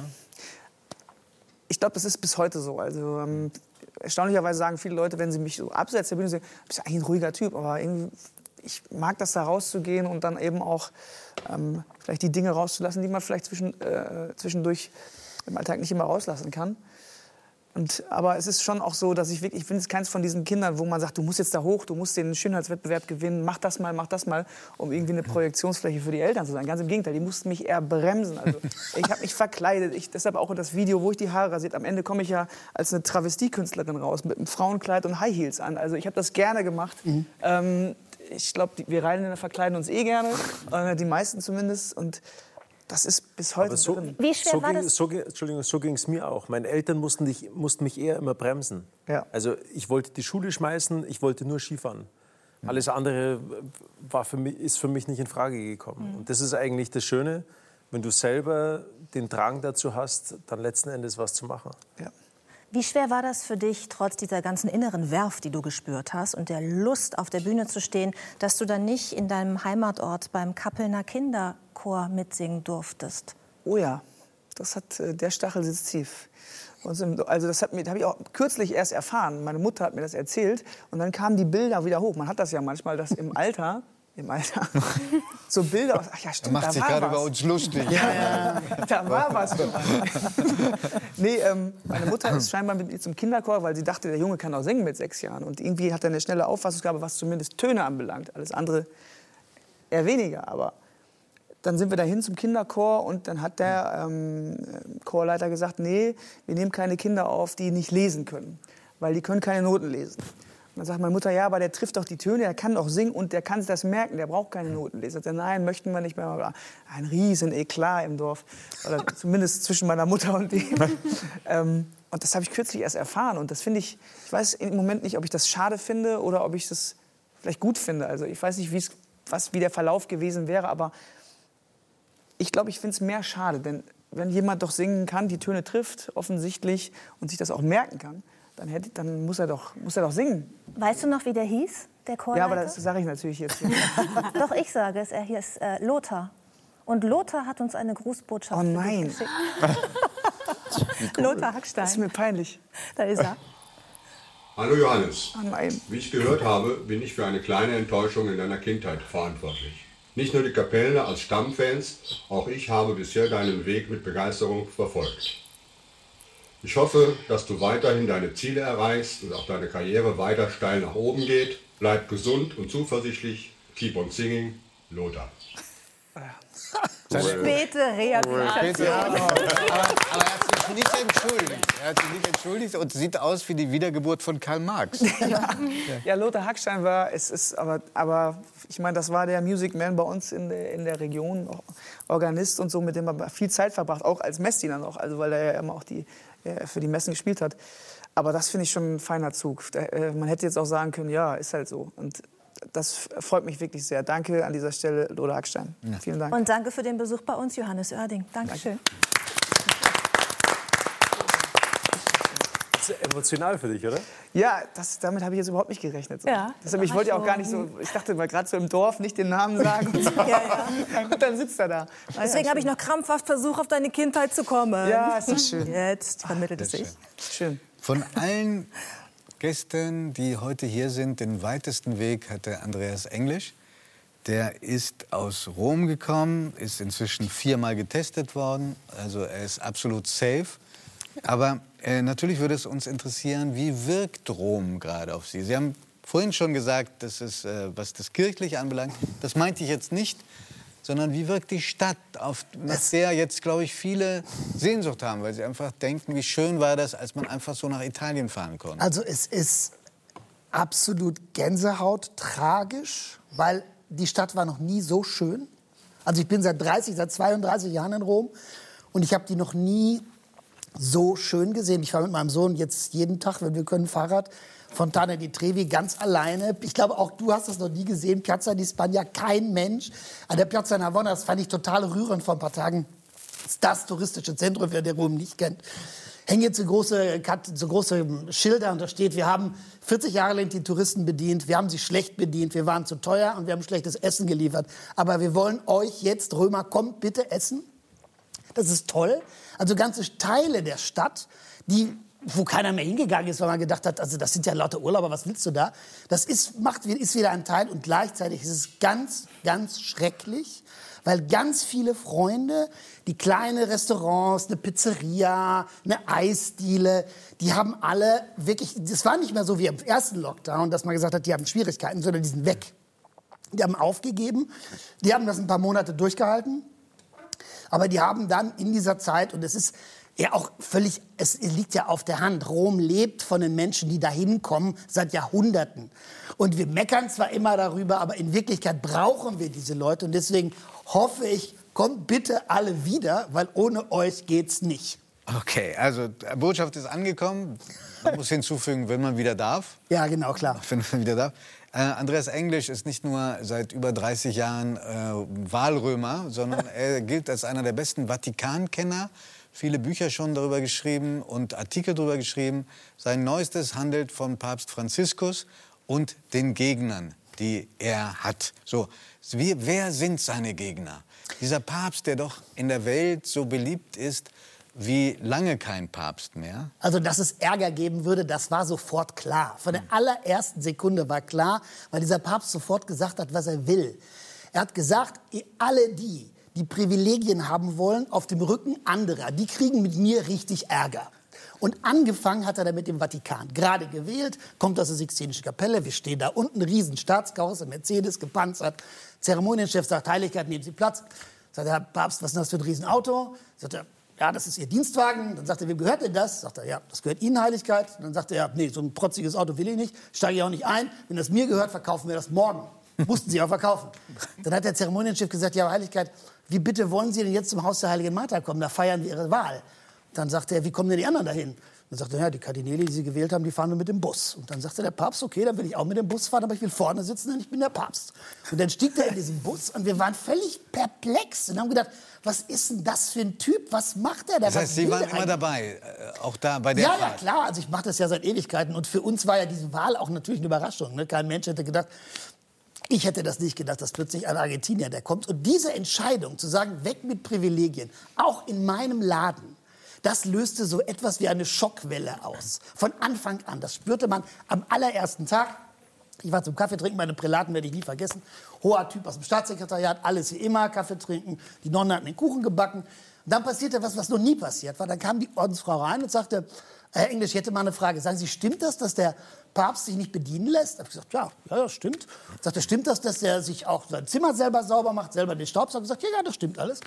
Und dann ging ich und dann hielt sie mich an der Tür auf und sagte, wir haben so viel Kaffee und so viel Kuchen, wollen Sie nicht was mitnehmen? Dann packte sie mir das ein. Und dann sagte ich, sagen Sie mal, hat sich das dann noch nicht rumgesprochen? Sie wissen doch sicher, dass der Papst sich nicht bedienen lässt. Sagte er, ja, ich weiß, ich weiß, dass ich nicht bedienen lässt. Aber ich höre das so gerne, weil dann ärgert sich mein Bischof immer so sehr.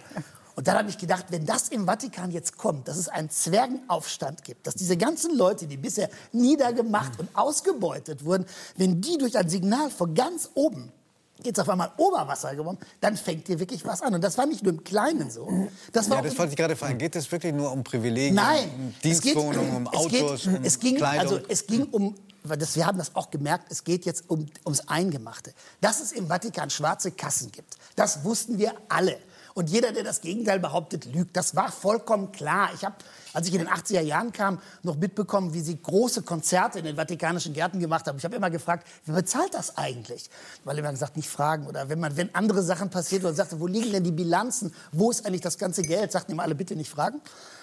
Aber richtig mitbekommen habe ich das völlig zufällig, viel später. Ich komme aus einer kleinen Stadt in Westfalen, auch Messina. Und als ich ganz jung war, da war ich acht, neun, hatten wir äh, so kleine äh, Pappschachteln, da mussten wir spenden in der Fastenzeit. Und zwar entweder für Biafra oder für die Diaspora. Ja. Und äh, für mich war das eins. Biafra, Diaspora, irgendwie dem Biafra-Schild waren so schrecklich leidende Kinder. Und auf dem Diaspora-Schild habe ich gedacht, oh, ganz furchtbar. Und dann habe ich irgendwie zu dem Pfarrer gesagt, sagen Sie mal, was ist denn die Diaspora? Sagt er, Diaspora, da können, werden Katholiken daran gehindert, in die Kirche zu gehen. Ich gesagt, Gott, das muss ja ganz schrecklich sein. Also, da müssen ja Zähne fletschende Katho- Evangelien versuchen, da Katholiken daran zu hindern, in die Kirche zu gehen. Und ich habe dann auch immer gespendet. Und wenn ich in der Stadt war, wollte mir ein Eis kaufen, habe ich gesagt, nee, also sei nicht so egoistisch, die 10 Pfennig, die schmeißt du da jetzt rein. Wahrscheinlich wird irgendwo gerade ein armer Katholik daran gehindert, in die Kirche zu gehen. Deswegen dachte ich, Diaspora. Und dann habe ich irgendwann mal gefragt, was ist die Diaspora eigentlich? Da kam raus, das größte Teil von diesem Geld floss nach Norddeutschland, nach Bremen und Hamburg. Die haben hier Busse gekauft, um Leute damit in die Messe zu fahren. Und ich habe dann irgendwann auf dem Zettel gesehen, heute gibt es ein Bankentreffen im Vatikan. Und da kommt der Mann, der zuständig war für die Diaspora. Und ich sagte, da gehst du hin und fragst den, was mit deinen Groschen passiert ist. Habe ich auch gemacht, bin dahin, habe gesagt, guten Tag. Und er setzt sich daneben, dem war das einfach ein bisschen peinlich, war ein ganz wichtiger Banker. Und er sagte, ja, wir haben also Busse gekauft, die Busse waren aber auch immer leer. Und er freundete sich dann so ein bisschen mit mir an und sagte irgendwann, äh, ich bin Ihnen ja irgendwas schuldig wegen dieser ganzen Groschen, die Sie damals gespendet haben. Ich muss Ihnen ganz ehrlich sagen, das, was Sie vermutet haben, ist richtig. Es gibt schwere schwarze Kassen im Vatikan. Mittlerweile ist es ja öffentlich. Es waren über 800 Millionen im Staatssekretariat. Ein Riesen, Riesenskandal jetzt gerade. In London wieder. 300 Millionen versenkt durch. Also da hat es die ganze Zeit Geld gegeben, das kein Mensch kontrolliert hat. Und dieser Papst, und das hat Michael Benker damals gesagt, er hat gesagt, wenn es einen Papst gibt, der das anfasst, dann gibt's Krieg. Andreas Und Englisch, genau Sie sind ein, ein perfekter Gast, weil äh, das Schöne ist, man stellt am Anfang eine Frage und Sie reden 17 Minuten in eins durch und zwar immer unterhaltsam. Aber vielleicht erlauben Sie mir, weil es so wahnsinnig interessant ist, nein, nein, gar nicht, die eine oder andere strukturierende Frage. Zum Beispiel äh, würde es natürlich, dass er Feinde hat, ist jetzt sehr einleuchtend geworden, aber sind die auch wirklich gefährlich? Ja. Sind, die, sind das Leute, die... Wissen Sie, warum die gefährlich Nee, sind? das war- Die frage sind ich ja Sie. Die sind gefährlich, weil die glauben, sie arbeiten im Namen Gottes. Das ist das, was die so gefährlich macht. Im sind Vatikan. Sind das vor Dingen im Vatikan. Das Vatikan? sind Leute im Vatikan, die denken, dieser Papst muss weg, weil er arbeitet gegen Gottes Gebot. Deswegen sind die auch so entschlossen. Deswegen fühlen die sich legitimiert. Die im- fühlen sich im- legitimiert für alles Mögliche, weil sie denken, ich muss etwas tun. Und was könnten Sie ihm denn antun? Die werfen ihm immer das Gleiche. Also ich versuche mal kurz zu erklären, warum die so leidenschaftlich sind. Mhm. Sie können im Vatikan als Papst alles Mögliche machen. Ein, der Bischof, der mich getraut hat, der kam mit seiner Geliebten. Das war kein Problem. Was ein Das, Problem ist, davon ist Ihr Buch voll, von Beziehungen von Menschen, die eigentlich den Zölibat wir leben. in der Kirche sind verantwortlich für Sex and Drugs and Rock'n'Roll. Das ist nun mal so. Sind Haben Sie auch Feinde? Ich glaub, Viele, auch eine Menge. Aber was ich sagen wollte, ich versuche das mal zu erklären, warum das so leidenschaftlich ist. Sie können machen, was Sie wollen. Eines dürfen Sie nicht. Sie dürfen als Papst niemals den Vorgänger ins Unrecht setzen. Sie können als Papst nicht sagen, Johannes Paul II., dieser Vollidiot, oder Paul VI., dieser Stümper. Das dürfen Sie nicht, weil nach der Doktrin der katholischen Kirche. Der Papst, der von Gott gewählt wird. Wenn die Kardinäle in die Sixtinische Kapelle ziehen, dann singen sie Veni Creator Spiritus, komm Heiliger Geist. Das heißt, nach der Doktrin der Kirche ist es Gott, der den Papst aussucht. Aber Gott kann ja keinen Mist bauen, also kann Gott auch nicht den falschen Papst aussuchen. Also müssen Sie als Papst immer sagen, mein hochverehrter Vorgänger hat in seiner unendlichen Weisheit das und das getan. Deshalb das hat er war- sich auch noch nicht zu Wölki geäußert, der Herr Franziskus. das war immer so. Jetzt kommt dieser Papst und als erster in der Geschichte macht er das Gegenteil. Es gibt einen ganz Johannes Paul II. Aber es ist ja auch gut so. Ja, ich- lassen Sie keine mal Ahnung, das, was davor war, das ist ja Ist ja richtig. Johannes Paul II. wird von vielen Menschen auf der ganzen Welt als ein Heiliger verehrt. Wenn Sie in die Peterskirche kommen, auf der rechten Seite ist ein Altar, da stehen die Leute und beten. Die haben viel damit verbunden. Mauerfall, die Diktatur in Osteuropa. Es gibt auf der Welt Millionen Menschen, die das. Dass jemand diesen Papst, der heilig gesprochen wird, das kritisieren könnte, war völlig Das hat, das hat er getan. Das, Dann kommt Franziskus. Ja. Johannes Paul II. hat in seinem Leben einen Fehler gemacht. Der hat auf dem Flugfeld von Managua einen Trappistenpater zusammengeschissen. Der hieß Ernesto Cardinal, später für den Literaturnobelpreis nominiert. Der hat den total zusammengeschissen. Er hat gesagt, Sie sind in der Regierung der Sandinisten, ich schmeiße Sie als Pfarrer raus. Der schmiss ihn raus. Der wurde, durfte nicht mehr Priester sein, der durfte gar nichts. Der war schließlich gar nicht mehr Minister. Es gab gar keinen Grund mehr, den schlecht zu behandeln, aber er wurde nie rehabilitiert. Benedikt XVI., der deutsche Papst, hat ihn auch nicht rehabilitiert, weil er gesagt hat, aber Franziskus hat es getan. Franziskus kommt her Jetzt ein und kleiner, kleiner. Stopp, kleine Atempause. Wir haben eine Szene von welthistorischer äh, Bedeutung, nämlich äh, Sie sprechen den Papst Franziskus drauf an. Genau. Und Papst Franziskus kommt nicht zu Worte. Schauen Sie mal. Schauen Sie. Okay, gut, dass da eine... Ist uns aufgefallen, ja.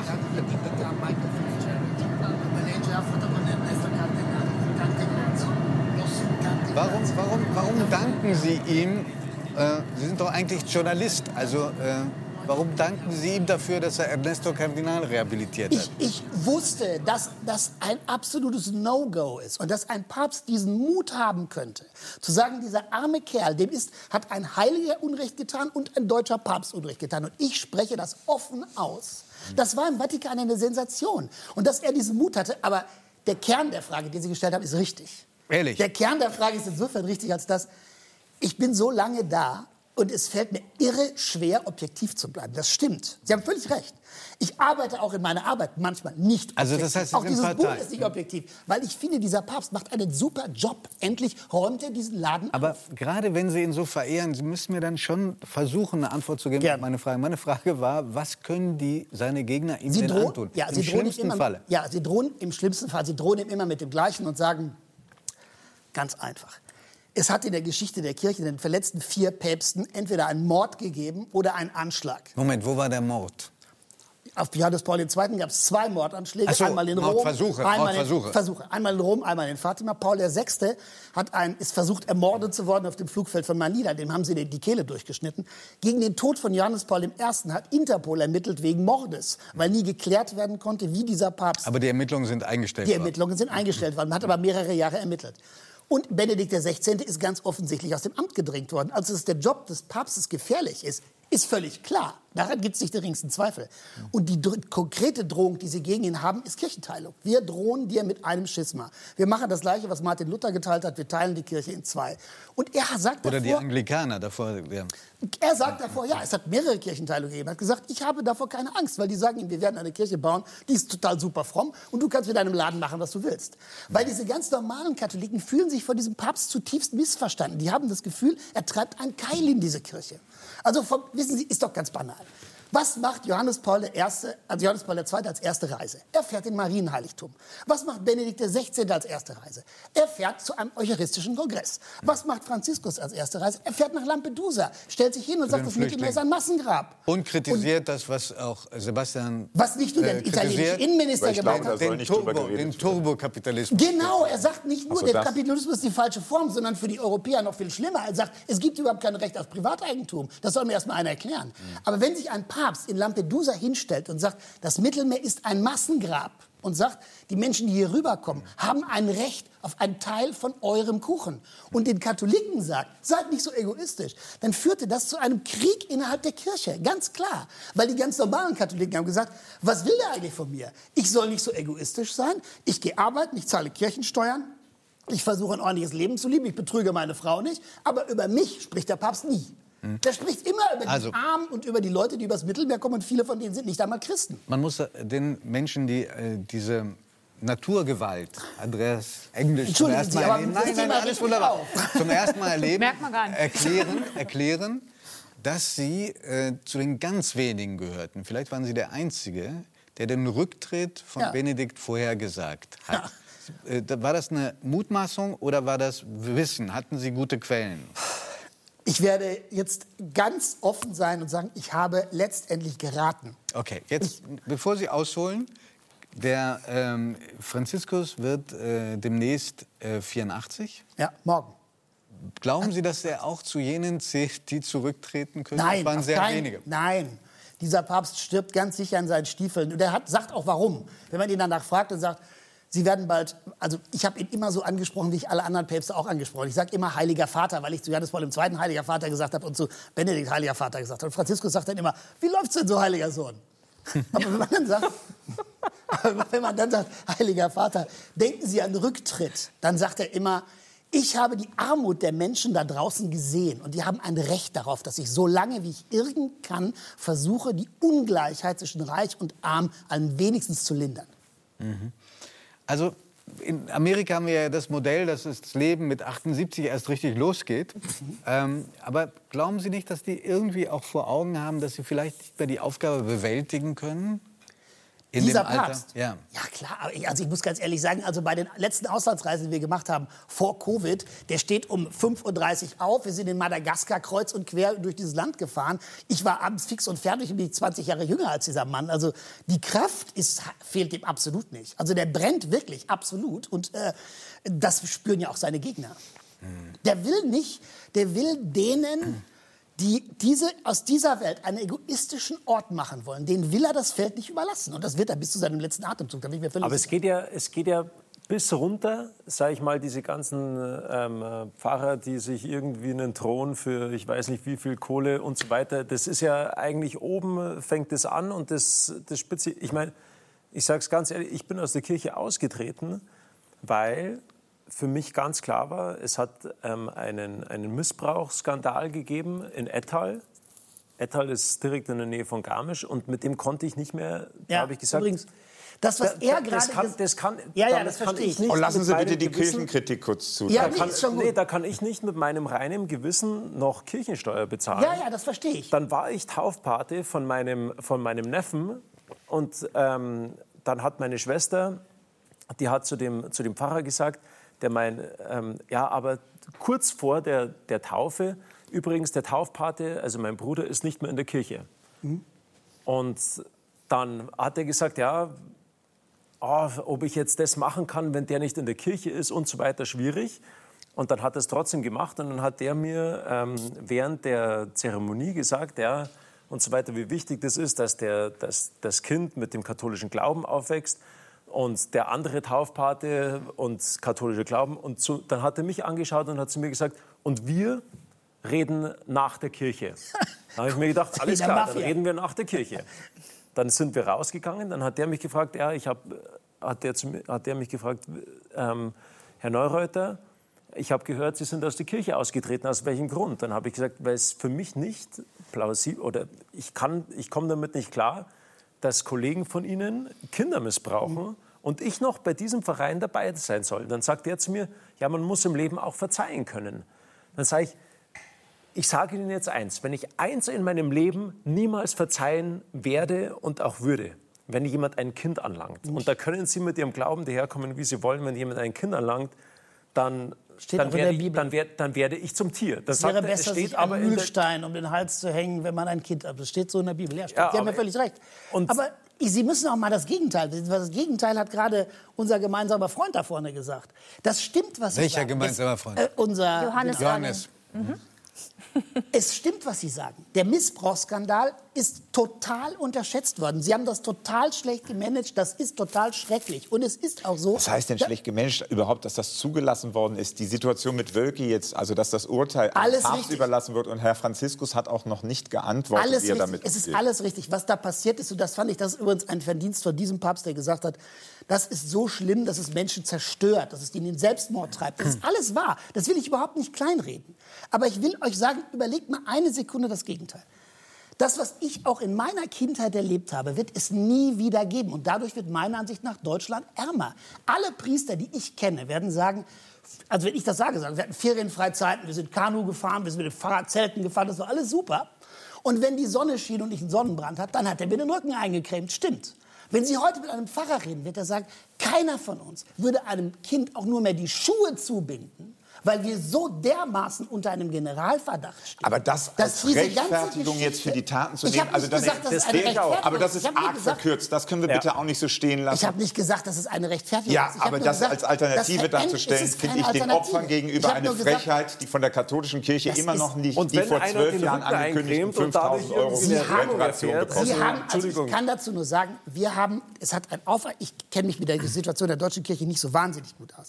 Es hat einen Missbrauchskan- äh, Missbrauchsgipfel im Vatikan gegeben, da kam das alles auf den Tisch. Und was auf den Tisch kam, und das ist ja das wirkliche Problem, die haben das ja unendlich lange gewusst und sie haben es unendlich Aber lang es kam ja eben nicht alles auf den Tisch. Vertuscht. Der Fall Wölki ist doch erst letzte Woche von der Presse zutage. Also es ich kommt kann ja eben nicht sagen, alles. ich kann Herrn Wölki nicht verurteilen, weil ich kenne den Fall so Herr aktuell Puffraff, überhaupt nicht. Ich ich wollte nur darauf sagen, hinweisen, dass Andreas Englisch ist nicht Priester. Ja, Das ist mir klar. Das mir jemand, sagen. Jemand, der die Mafia sagen- verteidigt, ist für mich Mitwisser. Ha- Hat er, haben Sie das Gefühl, dass Ich er hatte die das Gefühl, dass das gerade verteidigt oder zwischen erklärt? Opfer, Das ist also dass das eine sehr starke Verkürzung Nein, ich habe mit den Opferverbänden enge Kontakte. Ich weiß, wie schlimm das ist. Glauben Sie es mir. Ich habe mit den beeindruckenden Momente erlebt mit Priestern, mit Pfarrern, mit Opfern, die von Päpsten empfangen oder nicht empfangen. Ich weiß, wie zerstörerisch das, wie sehr das Menschen in einen Selbstmord treibt. Wir reden dann nicht über irgendwelche Straftaten. Da haben Sie völlig recht. Kindesmissbrauch ist so schrecklich. Nee, das ist das Schlimmste, was man machen Das ist kann. ein so schlimmes Verbrechen, dass ich kenne auch einige Ärzte, die damit sagen, das ist gar nicht heilbar, weil es Seelen so vollständig zerstört. Dabei Sie haben Sie völlig recht, dass Sie das bemäntelt haben. Absolut d'accord. Das ist alles wahr. Das stimmt. Und es stimmt auch, dass Sie das systematisch über Jahre vertuscht haben. Und zwar nicht nur, und das war ein Riesenfehler, zu sagen, betrifft die USA, betrifft ein bisschen Deutschland, das betrifft alle Länder. Und das wissen sie mittlerweile auch. Und ich weiß auch, und das, das, der Meinung bin ich auch, das ist ein systemisches Problem, weil diese ganze Geschichte zu sagen, die Ehelosigkeit, also der, der Zölibat, habe mit dem Missbrauch nichts zu tun, halte ich für völligen Unsinn. Ich halte das für Schwachsinn, weil die Diakone, die heiraten dürfen, missbrauchen keineswegs so viele Kinder wie Priester, die nicht heiraten dürfen. Und es ist, lass uns doch mal, mein Gott, haben Sie schon mal eine Diät gemacht? Ich ja. Wenn Sie eine Diät machen, Sie haben merkwürdige Tag, Vergleiche. Aber wenn Sie doch so ein Connoisseur sind, kurze Frage, glauben Sie nicht, dass dieses korrupte System im Grunde genommen Franziskus nur aushält, bis er dann weg ist, um dann wieder zurück in die alten Muster zu fallen? Also ich habe mitbekommen, dass er wirklich tut, was er kann. Und Wer wäre der Nachfolger?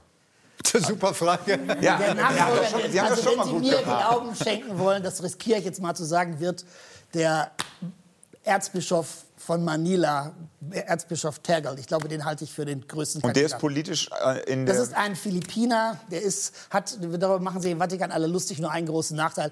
Der ist ständig gerührt und muss andauernd weinen, wenn er eine Rede hält. Aber ansonsten ist das ein ausgesprochen aufrechter Mann, der auf der Straße aufgewachsen ist, Manila. Also. Er kommt aus einem Slum. und politisch wie Franziskus.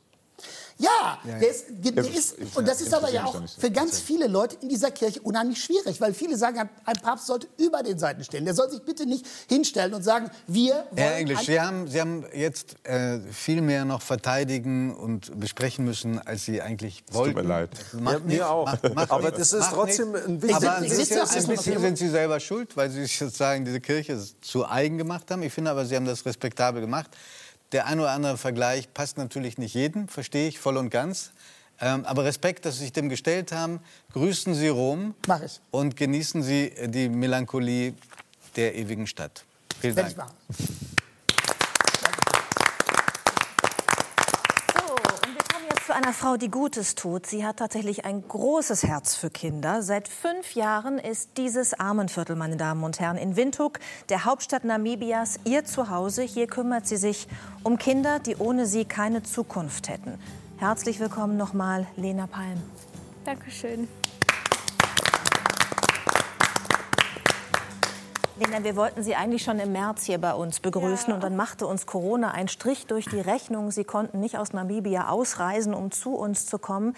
Jetzt sind Sie wieder in Deutschland. Wie ist das für Sie? Kulturschock? Ein bisschen. Äh, in erster Linie wahrscheinlich der Temperatur geschuldet. Aber ähm, ja, also jetzt nach elf Monaten Namibia ähm, war es doch auch schwer, wieder abzureisen. Mhm. Ihr Arbeitsplatz ist äh, das größte Elendsviertel von Namibia. Helfen Sie mir, wie spricht man das aus? Katutura. Katutura. Und das heißt so viel wie? Das heißt so viel wie der Ort, an dem wir nicht leben möchten. Oder das heißt es auf der Sprache der Herero. Mhm. Wie viele Menschen leben dort? Unter welchen Bedingungen? Ähm, ja, wie viele Menschen dort wirklich leben, ist sehr, sehr schwer zu sagen. Ähm, ich schätze mal so an die 70.000. Mhm.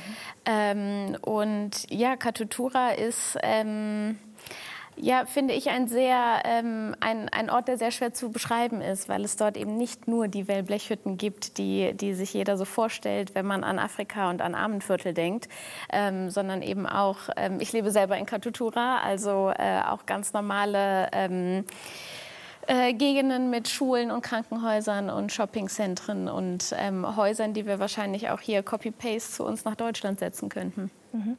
Wie sieht Ihr Alltag dort aus? Sie haben uns ein paar Bilder mitgebracht. Vielleicht mögen Sie uns ein bisschen was dazu erzählen. Ja, das mache ich sehr gerne. Ja, also ähm, wir unterstützen verschiedene Projekte. Das ist zum Beispiel eines unserer Vorschulen ähm, und ein Kinderheim, was wir auch, was wir selber äh, eröffnet haben vor, vor hm. zwei Jahren. Ähm, also eine sehr äh, diverse Arbeit. Ähm, es sind wirklich ähm, auf der einen Seite Organisationen oder Projekte, die wir versuchen zu unterstützen, die sehr vielen Kindern helfen mit einer warmen Mahlzeit, durch ähm, Unterstützung mit Volontären, mit Sachspenden, einfach um den Schulalltag zu ermöglichen.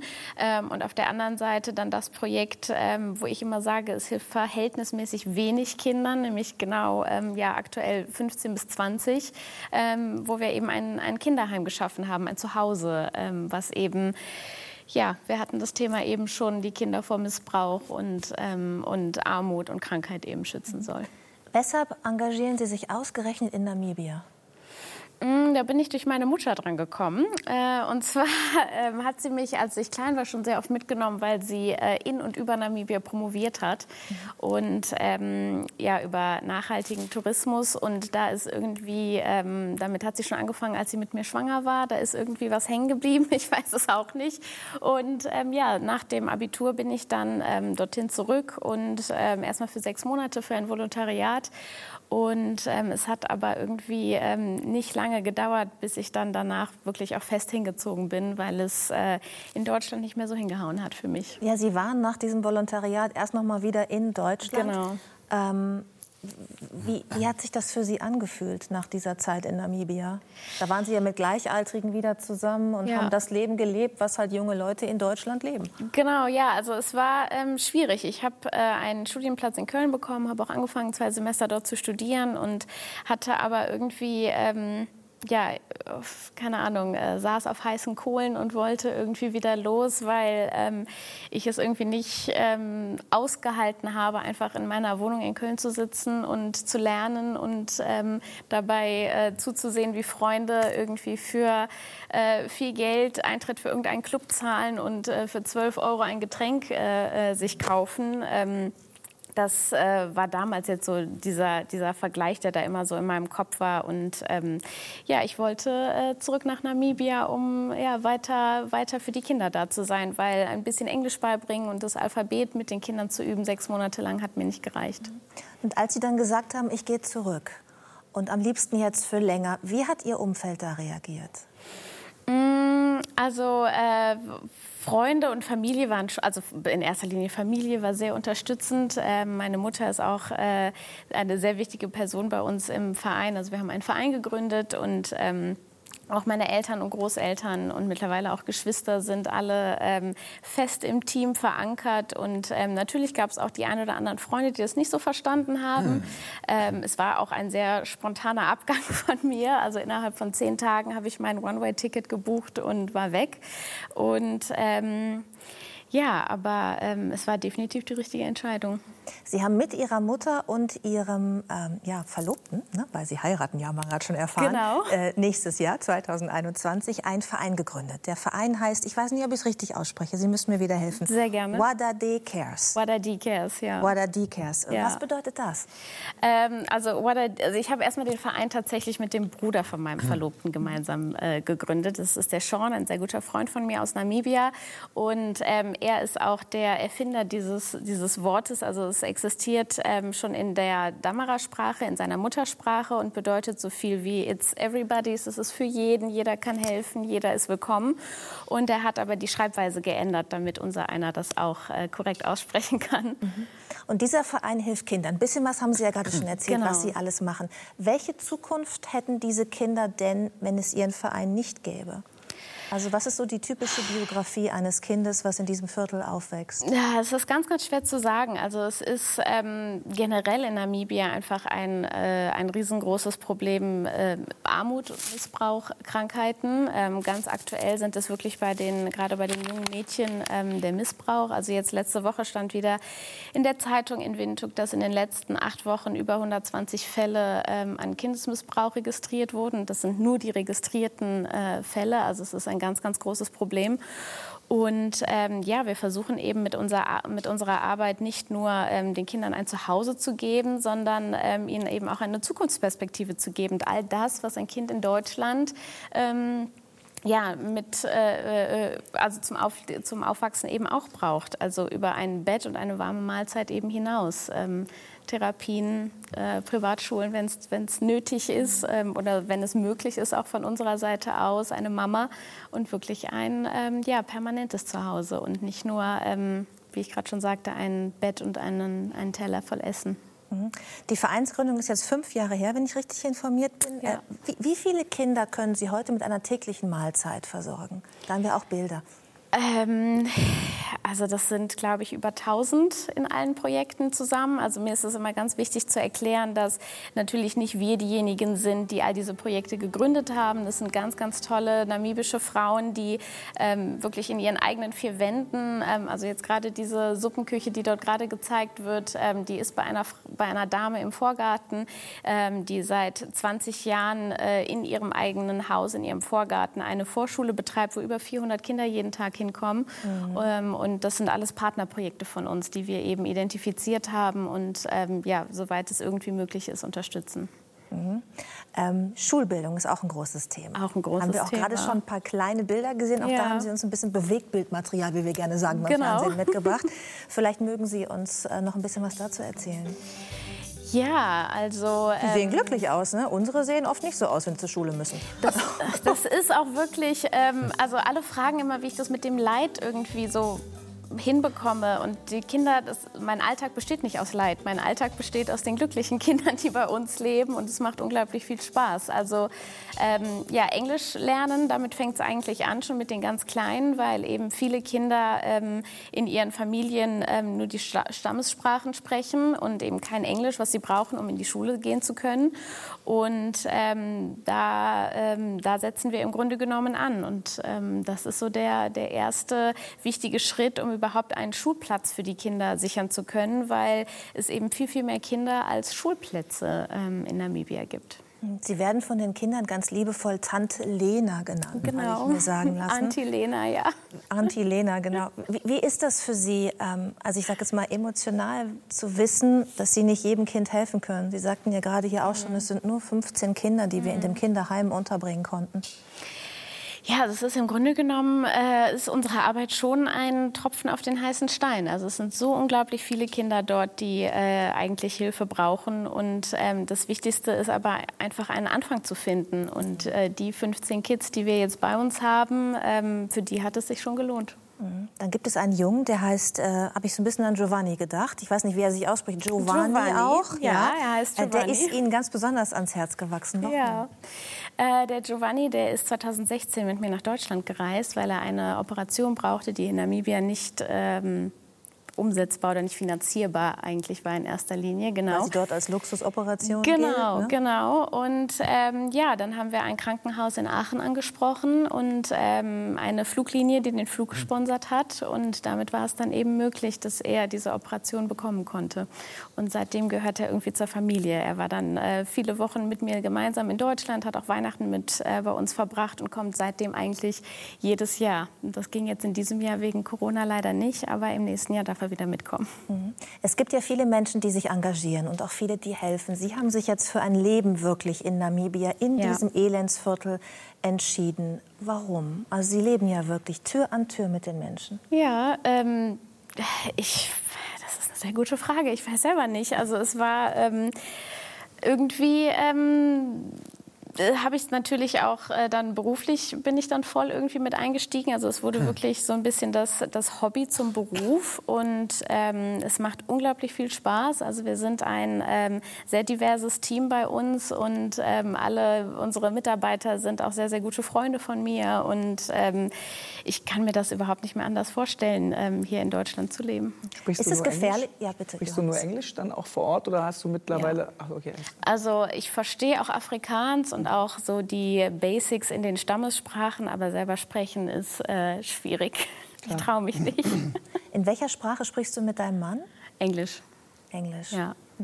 Ja, bei ihm in der Familie wird auch in erster Linie Englisch gesprochen, also das geht ganz gut. Ist es gefährlich, dort zu leben? Ähm, ja, Man denkt so an Brasilien, ne? an die Ja, Favelas, wo man immer hört, man muss ein gepanzertes Auto haben, weil man sonst irgendwie wegen der Armbanduhr an der, an der Straße erschossen werden kann und so. Wie ist das dort?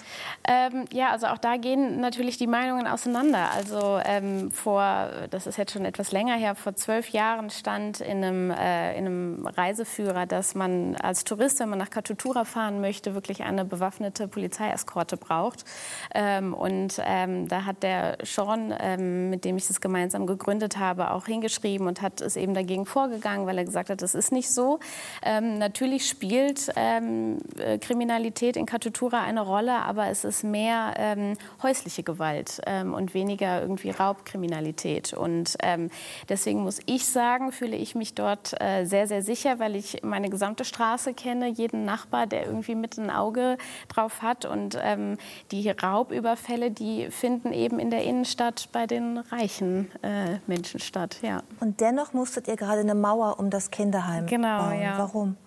Ähm, weil das äh, Grundstück von unserem Kinderheim so gelegen ist, dass es an ein ähm, Stück öffentliches Land äh, grenzt, was gerne als Abkürzung ben, äh, benutzt wird.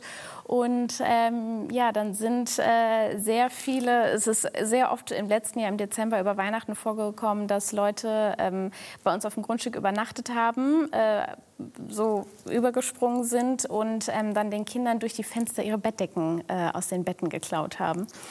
Und ähm, ja, da mussten wir was gegen machen, weil ähm, das war dann doch für die Kids auch etwas traumatisch. Nicht ganz so traumatisch wie das, was sie vielleicht vorher schon in ihrem Leben erlebt haben, aber trotzdem nicht schön. Jetzt gebt ihr den Kindern zu essen, ihr gebt ihnen Schulbildung, ihr gebt ihnen auch das Gefühl, eine Familie zu haben und jemanden zu haben, dem sie sich anvertrauen können, äh, sicher zu sein. Aber du sagst auch, was ganz wichtig ist, ist, dass wir ihnen Selbstbewusstsein geben. Und das hat ganz viel mit dem Viertel zu tun, was du gerade beschrieben hast. Was meinst du damit? Ähm, ja, also es hat Katutura kämpft wirklich äh, sehr gegen, ähm, gegen Vorurteile. Es ist äh, im Rahmen der Apartheidspolitik entstanden und hat halt immer noch so diesen, diesen Vorurteil, dass die Menschen dort nicht leben wollen, dass sie dahin hingesiedelt wurden ähm, im Rahmen der, der Rassentrennung. Und ich meine, das sagt ja schon der Name, der Ort, an dem wir nicht leben möchten.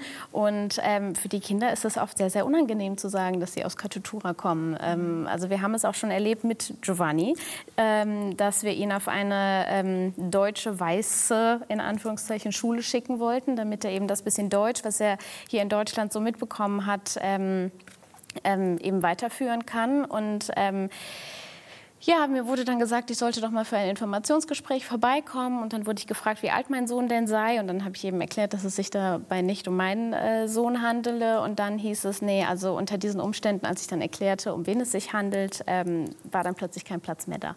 Und ähm, das ist natürlich für die Kids sehr, sehr schwierig, weil sie einfach mit diesem, ähm, mit diesem Mindset aufwachsen. Ja, wir kommen aus Katutura und ähm, es wird sowieso schwierig für uns. Und das änderst ähm, du?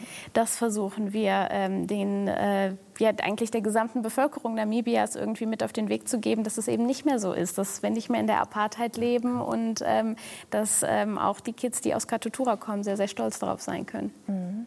Jetzt stehen 2021 ähm, große Umbrüche in deinem Leben an. Ja. Äh, die Hochzeit, über die wir schon gesprochen haben. Und du hast mich im Vorfeld gebeten, dass wir ein Foto von deinem Mann zeigen. Genau. Und zwar nicht, weil du deinen Mann zeigen Nein, möchtest, das sondern weil du gar nicht. schöne Foto zeigen möchtest. Genau. Denn das Foto hat wer gemacht? Mein Lieblingsfotograf, das ist mein kleiner Cousin, der wird heute 18. Und der hat dieses Foto gemacht, als er sechs Monate äh, bei mir in Namibia war und dort einen kleinen äh, äh, Schüleraustausch gemacht hat. Und ähm, ja, er hat mich gebeten, dass ich doch bitte dafür sorge, dass es heute eingeblendet Was wird. hat das mit seinem Geburtstag zu tun? Hat doch auch Geburtstag, ne? Ja, er hat heute Geburtstag, genau. Und äh, das äh, ja, war jetzt mein Geburtstagsgeschenk an ihn, weil er nämlich eine Fotografenkarriere äh, anstrebt. Wunderbar. Ich kann, also ich habe irgendwie das Gefühl, egal wo du hilfst, äh, also jedem, dem du helfen versuche kannst. mein Bestes. Aber ich finde das ganz toll, was Sie da Dankeschön, machen. ich mal sagen. danke. Also, ich habe die Situation in Afrika in vielen Ländern mal gesehen und ich finde, dass Sie das machen, dass Sie das auch riskieren und das, was Sie vorhin gesagt haben, das kaufe ich Ihnen so nicht ab. Das ist gefährlich und dass Sie das machen, finde ich ganz toll. Also absolut. Dankeschön. Und wenn man weitere Informationen haben möchte, liebe Zuschauerinnen und liebe Zuschauer, falls Sie helfen möchten, auf unseren Social-Media-Seiten von 3 nach 9 stellen wir gerne den Kontakt her. Lena Palm, vielen Dank für den Dankeschön. Besuch. Puffer, von Ihnen stammt der schöne Satz, Männer mit Stützschuh sind mit Misstrauen zu begegnen, ist mit Misstrauen zu begegnen. Haben Sie nicht bis vor ein paar Tagen selbst eingetragen? Ja, ich habe eigentlich auch immer noch einen gebrochenen Mittelfußknochen, aber ich versuche den jetzt selber Welchen zu stabil- Fuß? Den linken. Den linken. Den linken. Aber es, es heilt langsam aus. Also äh, bei uns zu Hause heißt es der Raketenschuh, weil das sieht aus wie so ein Skischuh, mit dem ich dann wirklich auch sehr lautstark durch die Wohnung tapse, weil man hört dann immer so, es ist, ist ein bisschen, als sei ein Pirat bei uns zu Hause. Man hört immer so ein Klong, Papp, Klong, Papp und dann weiß man, aha, der Papa ist da hinten.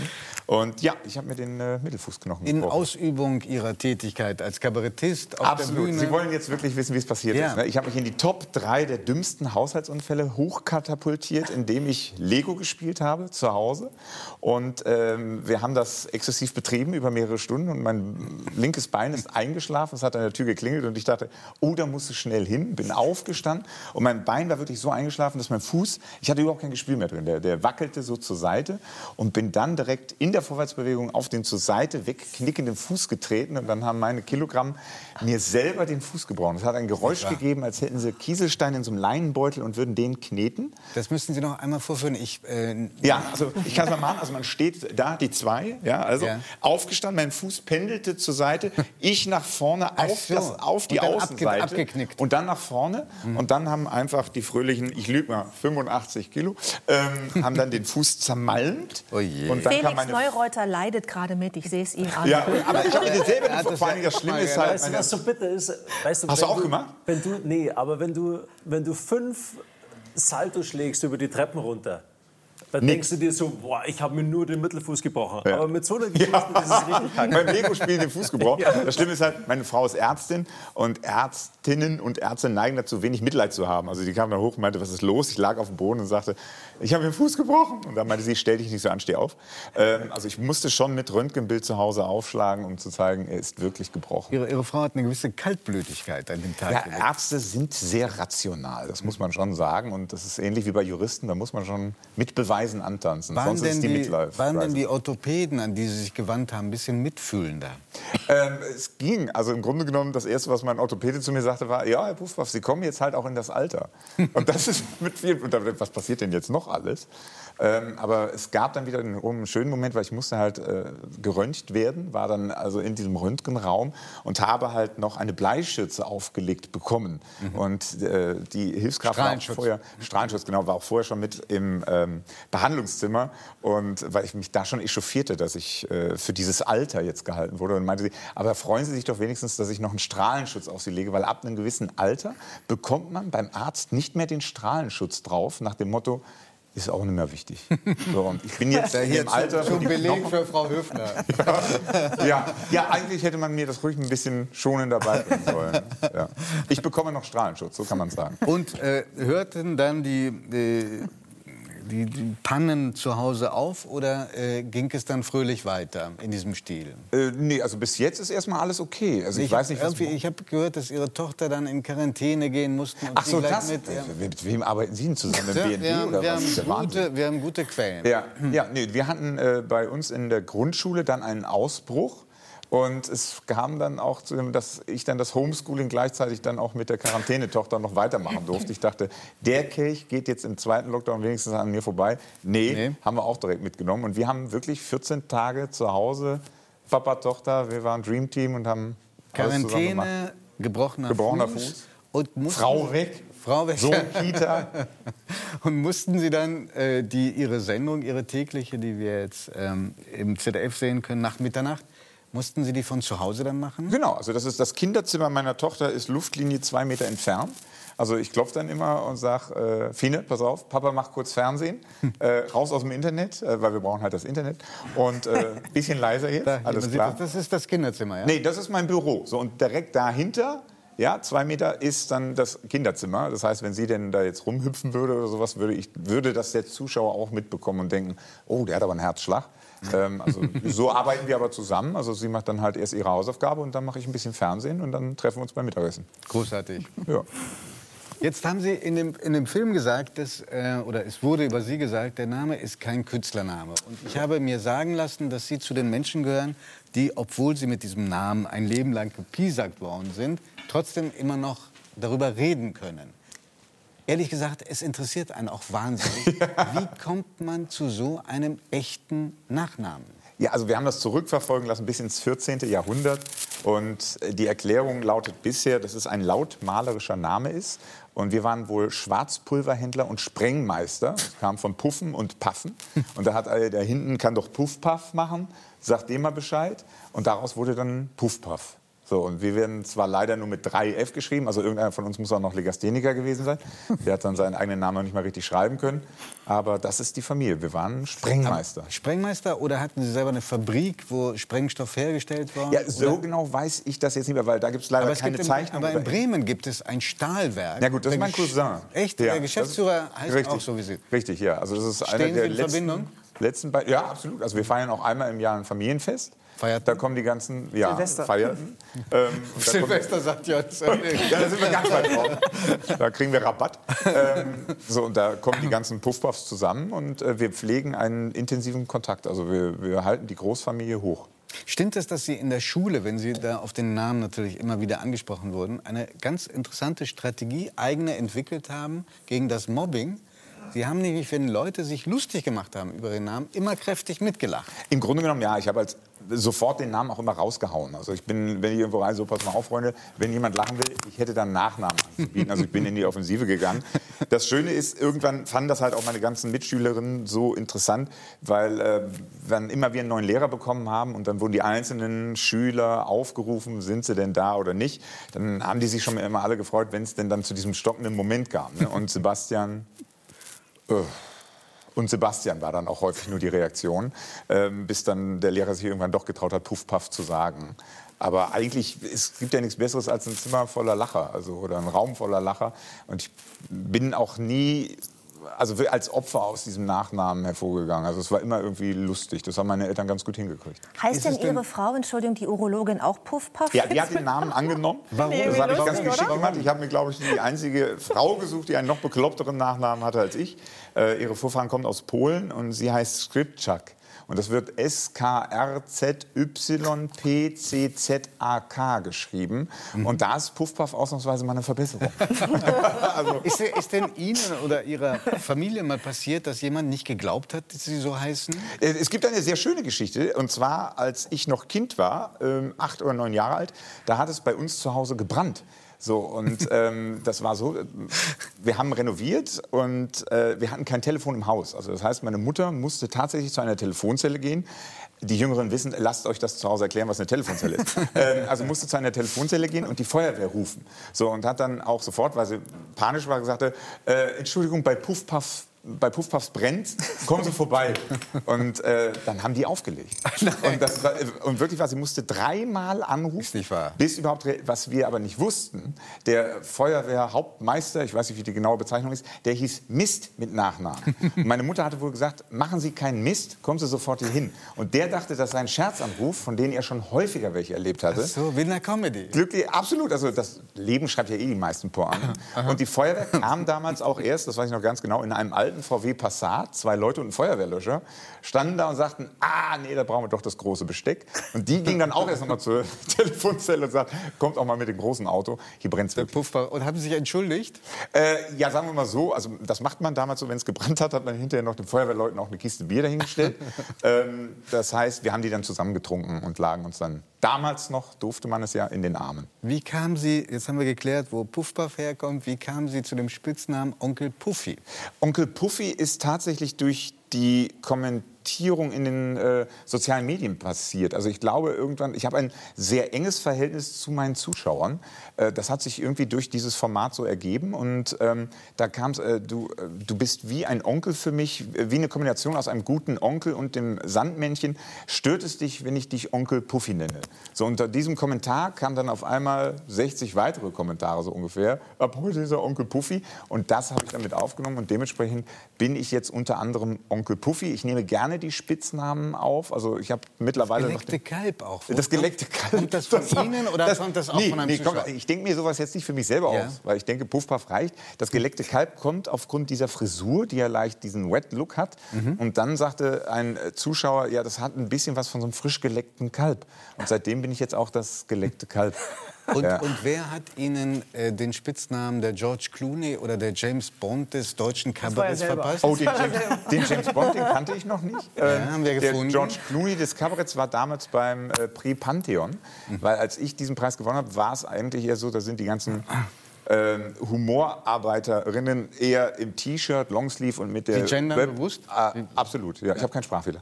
Und äh, da sind die eher mit, dem, äh, mit der Website auf dem T-Shirt aufgetreten und ich versuche eigentlich Erwartungshaltungen immer sofort zu brechen und hatte damals als einziger dann einen Anzug an, also weil das war eher verpönt in meinen Anfängen, weil dann war es sofort, "Ugh, was ist das denn für ein Spießer? Und dann habe ich halt diesen Beinamen der George Clooney des Kabaretts. Ich habe auch noch graue Haare. Es gibt Was- Schlimmeres, oder? Absolut. Also wenn ich gerne schubladisiert werden möchte, dann doch so. George Clooney des Kabaretts kommt gut. Ähm, jetzt habe ich einen nicht so netten gefunden, den ich, auf den ich Sie gar nicht angesprochen hätte, wenn Sie nicht selber neulich in der Sendung drauf zu, äh, zu sprechen Die gekommen größte Lockdown-Nutte aller Zeiten wären. kommt Ja, jetzt. wie kommen Sie denn darauf? als äh, Arbeiter für die Betriebe der Rundfunkgebühren. Äh, sind wir hier auch. Genau. Ähm, und dann und äh, ZDF. da ist es ja im Moment, sage ich mal, bei den Hasskommentaren eher Usus, dass man dann halt äh, uns darstellt, als würden wir diese, diese Beiträge uns in die Tasche stecken und wir sind ja Krisengewinnler. Und da hieß es dann auch irgendwann, ja, du bist doch die größte Lockdown-Nutte aller Zeiten. Du bist doch wahrscheinlich auch Mitinitiator dieser Seuche. Also das geht dann in Richtung dieser Aber hatten Sie sich irgendwie geäußert? Hatten Sie Verständnis für den Lockdown geäußert? Oder kam das nur, weil Sie im öffentlich-rechtlichen auftreten? Ja, ja gut, also in, in meiner Sendung gehe ich natürlich kritisch in allen Richtungen, äh, also mit allen Themen auch um. Also dementsprechend auch manchmal mit Themen, die halt dann nicht so genehm sind. Und wir haben ja nun mal im Moment eine Zeit, in der wir zwei Lager haben. Die einen glauben an die Seuche und die anderen glauben vehement nicht an diese Seuche. Und die, die nicht an die Seuche glauben, sind sehr, sehr lautstark in den sozialen Medien unterwegs. Und dann kommt es halt zu solchen Beschimpfungen. Aber das nehme ich dann auch gerne mit Humor, benutze es dann im Grunde genommen, drehe es um, positiv. Also ich provoziere nicht, sondern ich mache dann eher Liebe, Liebe, Liebe. Und wenn man daraus Liebe, Liebe, Liebe macht, merkt dann der, der provozieren will, verdammt, damit kann ich ihm jetzt auch nicht irgendwie an Karren pinkeln. Und dann hat sich das erübrigt. Ich finde es gerade ich finde es gerade voll spannend, weil du auch sagst, ähm, du bist nicht gemobbt worden, weil du sofort mit dich selber relativiert hast. Ich habe mich als allererstes gemobbt und Genau. dachte, dachte, ja, das macht Genau, er. Das macht er schon Super, selber. aber das ist genau das, was, was, weil du vorhin auch gesagt hast, ach, Humor, es ist banal, aber es ist nicht banal. Das ist genau das, was ich meine. Humor nicht jemanden auslachen und fertig machen, sondern über den eigenen Scheiß lachen können. Ich sage auch gerne, es ist ein klärendes ist es Gewitter. Ne? Es ist ein Genau. klärendes Gewitter Ja. und man kann auch durch Humor relativ schnell Augenhöhe schaffen. Genau. Mhm. Ja, also das heißt, und wenn man lacht, das ist ja auch eher eine Reaktion, also durch das Zwerchfell bestimmt, da kann die Rationalität ja, nicht irgendwie Ja, aber wo mitkommen. stecken Sie das hin? Fragt jetzt wieder der Elefant, wenn Ja. Sie richtig übelst beleidigt oder kritisiert werden. Ja, das in einen guten Grauburgunder. ja, ja. Da muss man halt dann für, für Nachschub brauchen. Und dann rede ich auch darüber. Aber es hat mich noch nie jemand so beleidigt, dass ich da tatsächlich jetzt massiv drunter gelitten hätte, weil ich habe ein sehr, sehr tolles Umfeld. Und Sie, und Sie werden ja auch von der Kritik ziemlich gut behandelt. Ja, also wenn die anfangen wahrscheinlich jetzt in die andere Richtung zu schreiben und zu sagen, und dann irgendwann sagen, könnten wir die Preise mal zurückhaben? Vielleicht sollten Sie mir dann noch mal die Frage stellen. Okay, also bisher, bislang ging Bislang läuft's. Also ich habe fantastische Medikamente. Sie haben äh, vorhin schon äh, zu erkennen gegeben, dass Sie an, an, mit der Kirche nicht so wahnsinnig viel verbindet. Ach. Ähm, aber ich, trotzdem würde ich Sie gerne fragen, ge- kennen Sie das jetzt, jetzt nicht beruflich, sondern privat, dass so in diesen Tagen und Wochen so ein Selbstgespräch losgeht? Was kann ich mir an Weihnachten erlauben? Was mache ich? Das müssen jetzt, also weil ich bin bei dem Selbstgespräch hängen geblieben, weil ich führe die ganze Zeit Selbstgespräche. sind ja jetzt auch Spezialist, sind ja hier. Spezialist. Auch in Ihrer Sendung ist es ja ein fantastisches Selbstgespräch. Wobei- Sieben Minuten. Ich, Ja. Was mich immer völlig fertig macht, ist ohne einen Versprecher. Ich weiß nicht, wie lange, wie oft Sie neu ansetzen müssen. Also an, an guten Tagen, also heute, An guten Tagen? heute musste ich ja, Johannes? ähm, äh, spreche, ich- weil ich, ich denke das, ich fühle das und wenn man weiß, was man sagen möchte, ich meine, wir haben hier ja auch keine Störlaute im Sinne, dass wir jetzt nicht wissen, was wir sagen wollen, sondern es kommt ja von irgendwo her und dann hat man eigentlich immer den Text parat. Also sensationell. Jedenfalls zurück. Es ist kein, Entschuldigung. kein beruflicher, kein Ja. berufliches Selbstgespräch, sondern ein persönliches. Weihnachten steht vor der Tür. Ja. Man kann nicht so feiern wie sonst. Ja. Wie macht man? Was lässt man zu? Was kann man verantworten? Kennen Sie das jetzt in, in Hinblick auf das Weihnachten? Ich halte mich tatsächlich an die Vorschläge der Profis. Das heißt also, was wir da an Bestimmungen von wegen, äh, wie viele Haushalte mit wie vielen Menschen zusammenkommen sollten, das, da halte ich dran. Und halten wir uns dran. Wir haben einen kleinen Kreis geschlossen, der sich trifft. Und dann versuchen wir das gemeinsam optimistisch auszureiten, um dann irgendwann wieder alle in den Arm nehmen zu können und versuchen da wirklich das Beste draus zu machen. Also meine Mutter wird Weihnachten zu uns kommen und dann sitzen wir da halt als kleiner Nukleus und wir haben jetzt schon gesagt, pass auf, äh, wichtig ist, äh, es gibt sofort was Leckeres zu trinken, äh, nur Klamotten, die gemütlich sind und dann lassen wir den Rest passieren. Also keinen Anspruch an diesen Abend, sondern das gemeinsam als Selbstzweck zu feiern. Johannes, wie macht es jemand mit vier Geschwistern und äh, Eltern noch in dem Dorf, aus dem Sie kommen? Und Ina Müller. Ja. ähm, das ist nicht ganz so einfach tatsächlich, aber das Gute ist, weil ich, ich habe vier Geschwister, acht Neffen und Nichten und alle leben in diesem Dorf noch, in diesem kleinen gallischen am Niederrhein und die sind zusammen und ich muss also auch kein schlechtes Gewissen haben, wenn ich da nicht hinfahre, denn die haben genug mit sich selbst zu tun und das heißt ganz bewusst dieses Jahr wirklich der Rückzug, dass ich ähm, quasi meinen eigenen Lockdown zu zweit mache und dann hoffentlich, wenn die Welt ein Stück weit normaler läuft, man dann wieder ähm, ja, das normale Familienfest feiert. Ist das gesund, frage ich Sie beide noch zum Schluss. Die Therapeutinnen sollen das letzte Wort haben. Du lieber Gott, gesund was? Dass man sich dass man, zurückzieht? ja, dass oder? man, Na, ich glaub, dass man es es im ist- ganz kleinen Kreis macht. Naja, Oder glaub- sehen Sie schon die ganzen Menschen, die dann auf Sie zukommen werden, weil sie sagen, es war eine unglaubliche Erfahrung der Einsamkeit für viele. Ja, Naja, von ich glaub- irgendwas müssen wir ja auch Ja, leben. aber ich glaube, es kommt darauf an, ich glaub, es kommt darauf an welche, welche Haltung man dazu hat. Also wenn man sich darauf einstellt, es ist jetzt halt so, also da brauchen manche länger, manche schaffen es nicht und manche machen es schnell, dann, dann geht es auch. Also ich bin da auch immer relativ pragmatisch, wenn irgendwas passiert, auch was Schreckliches. Also mein Vater ist im Januar gestorben und da dachte ich mir auch, scheiße, ja.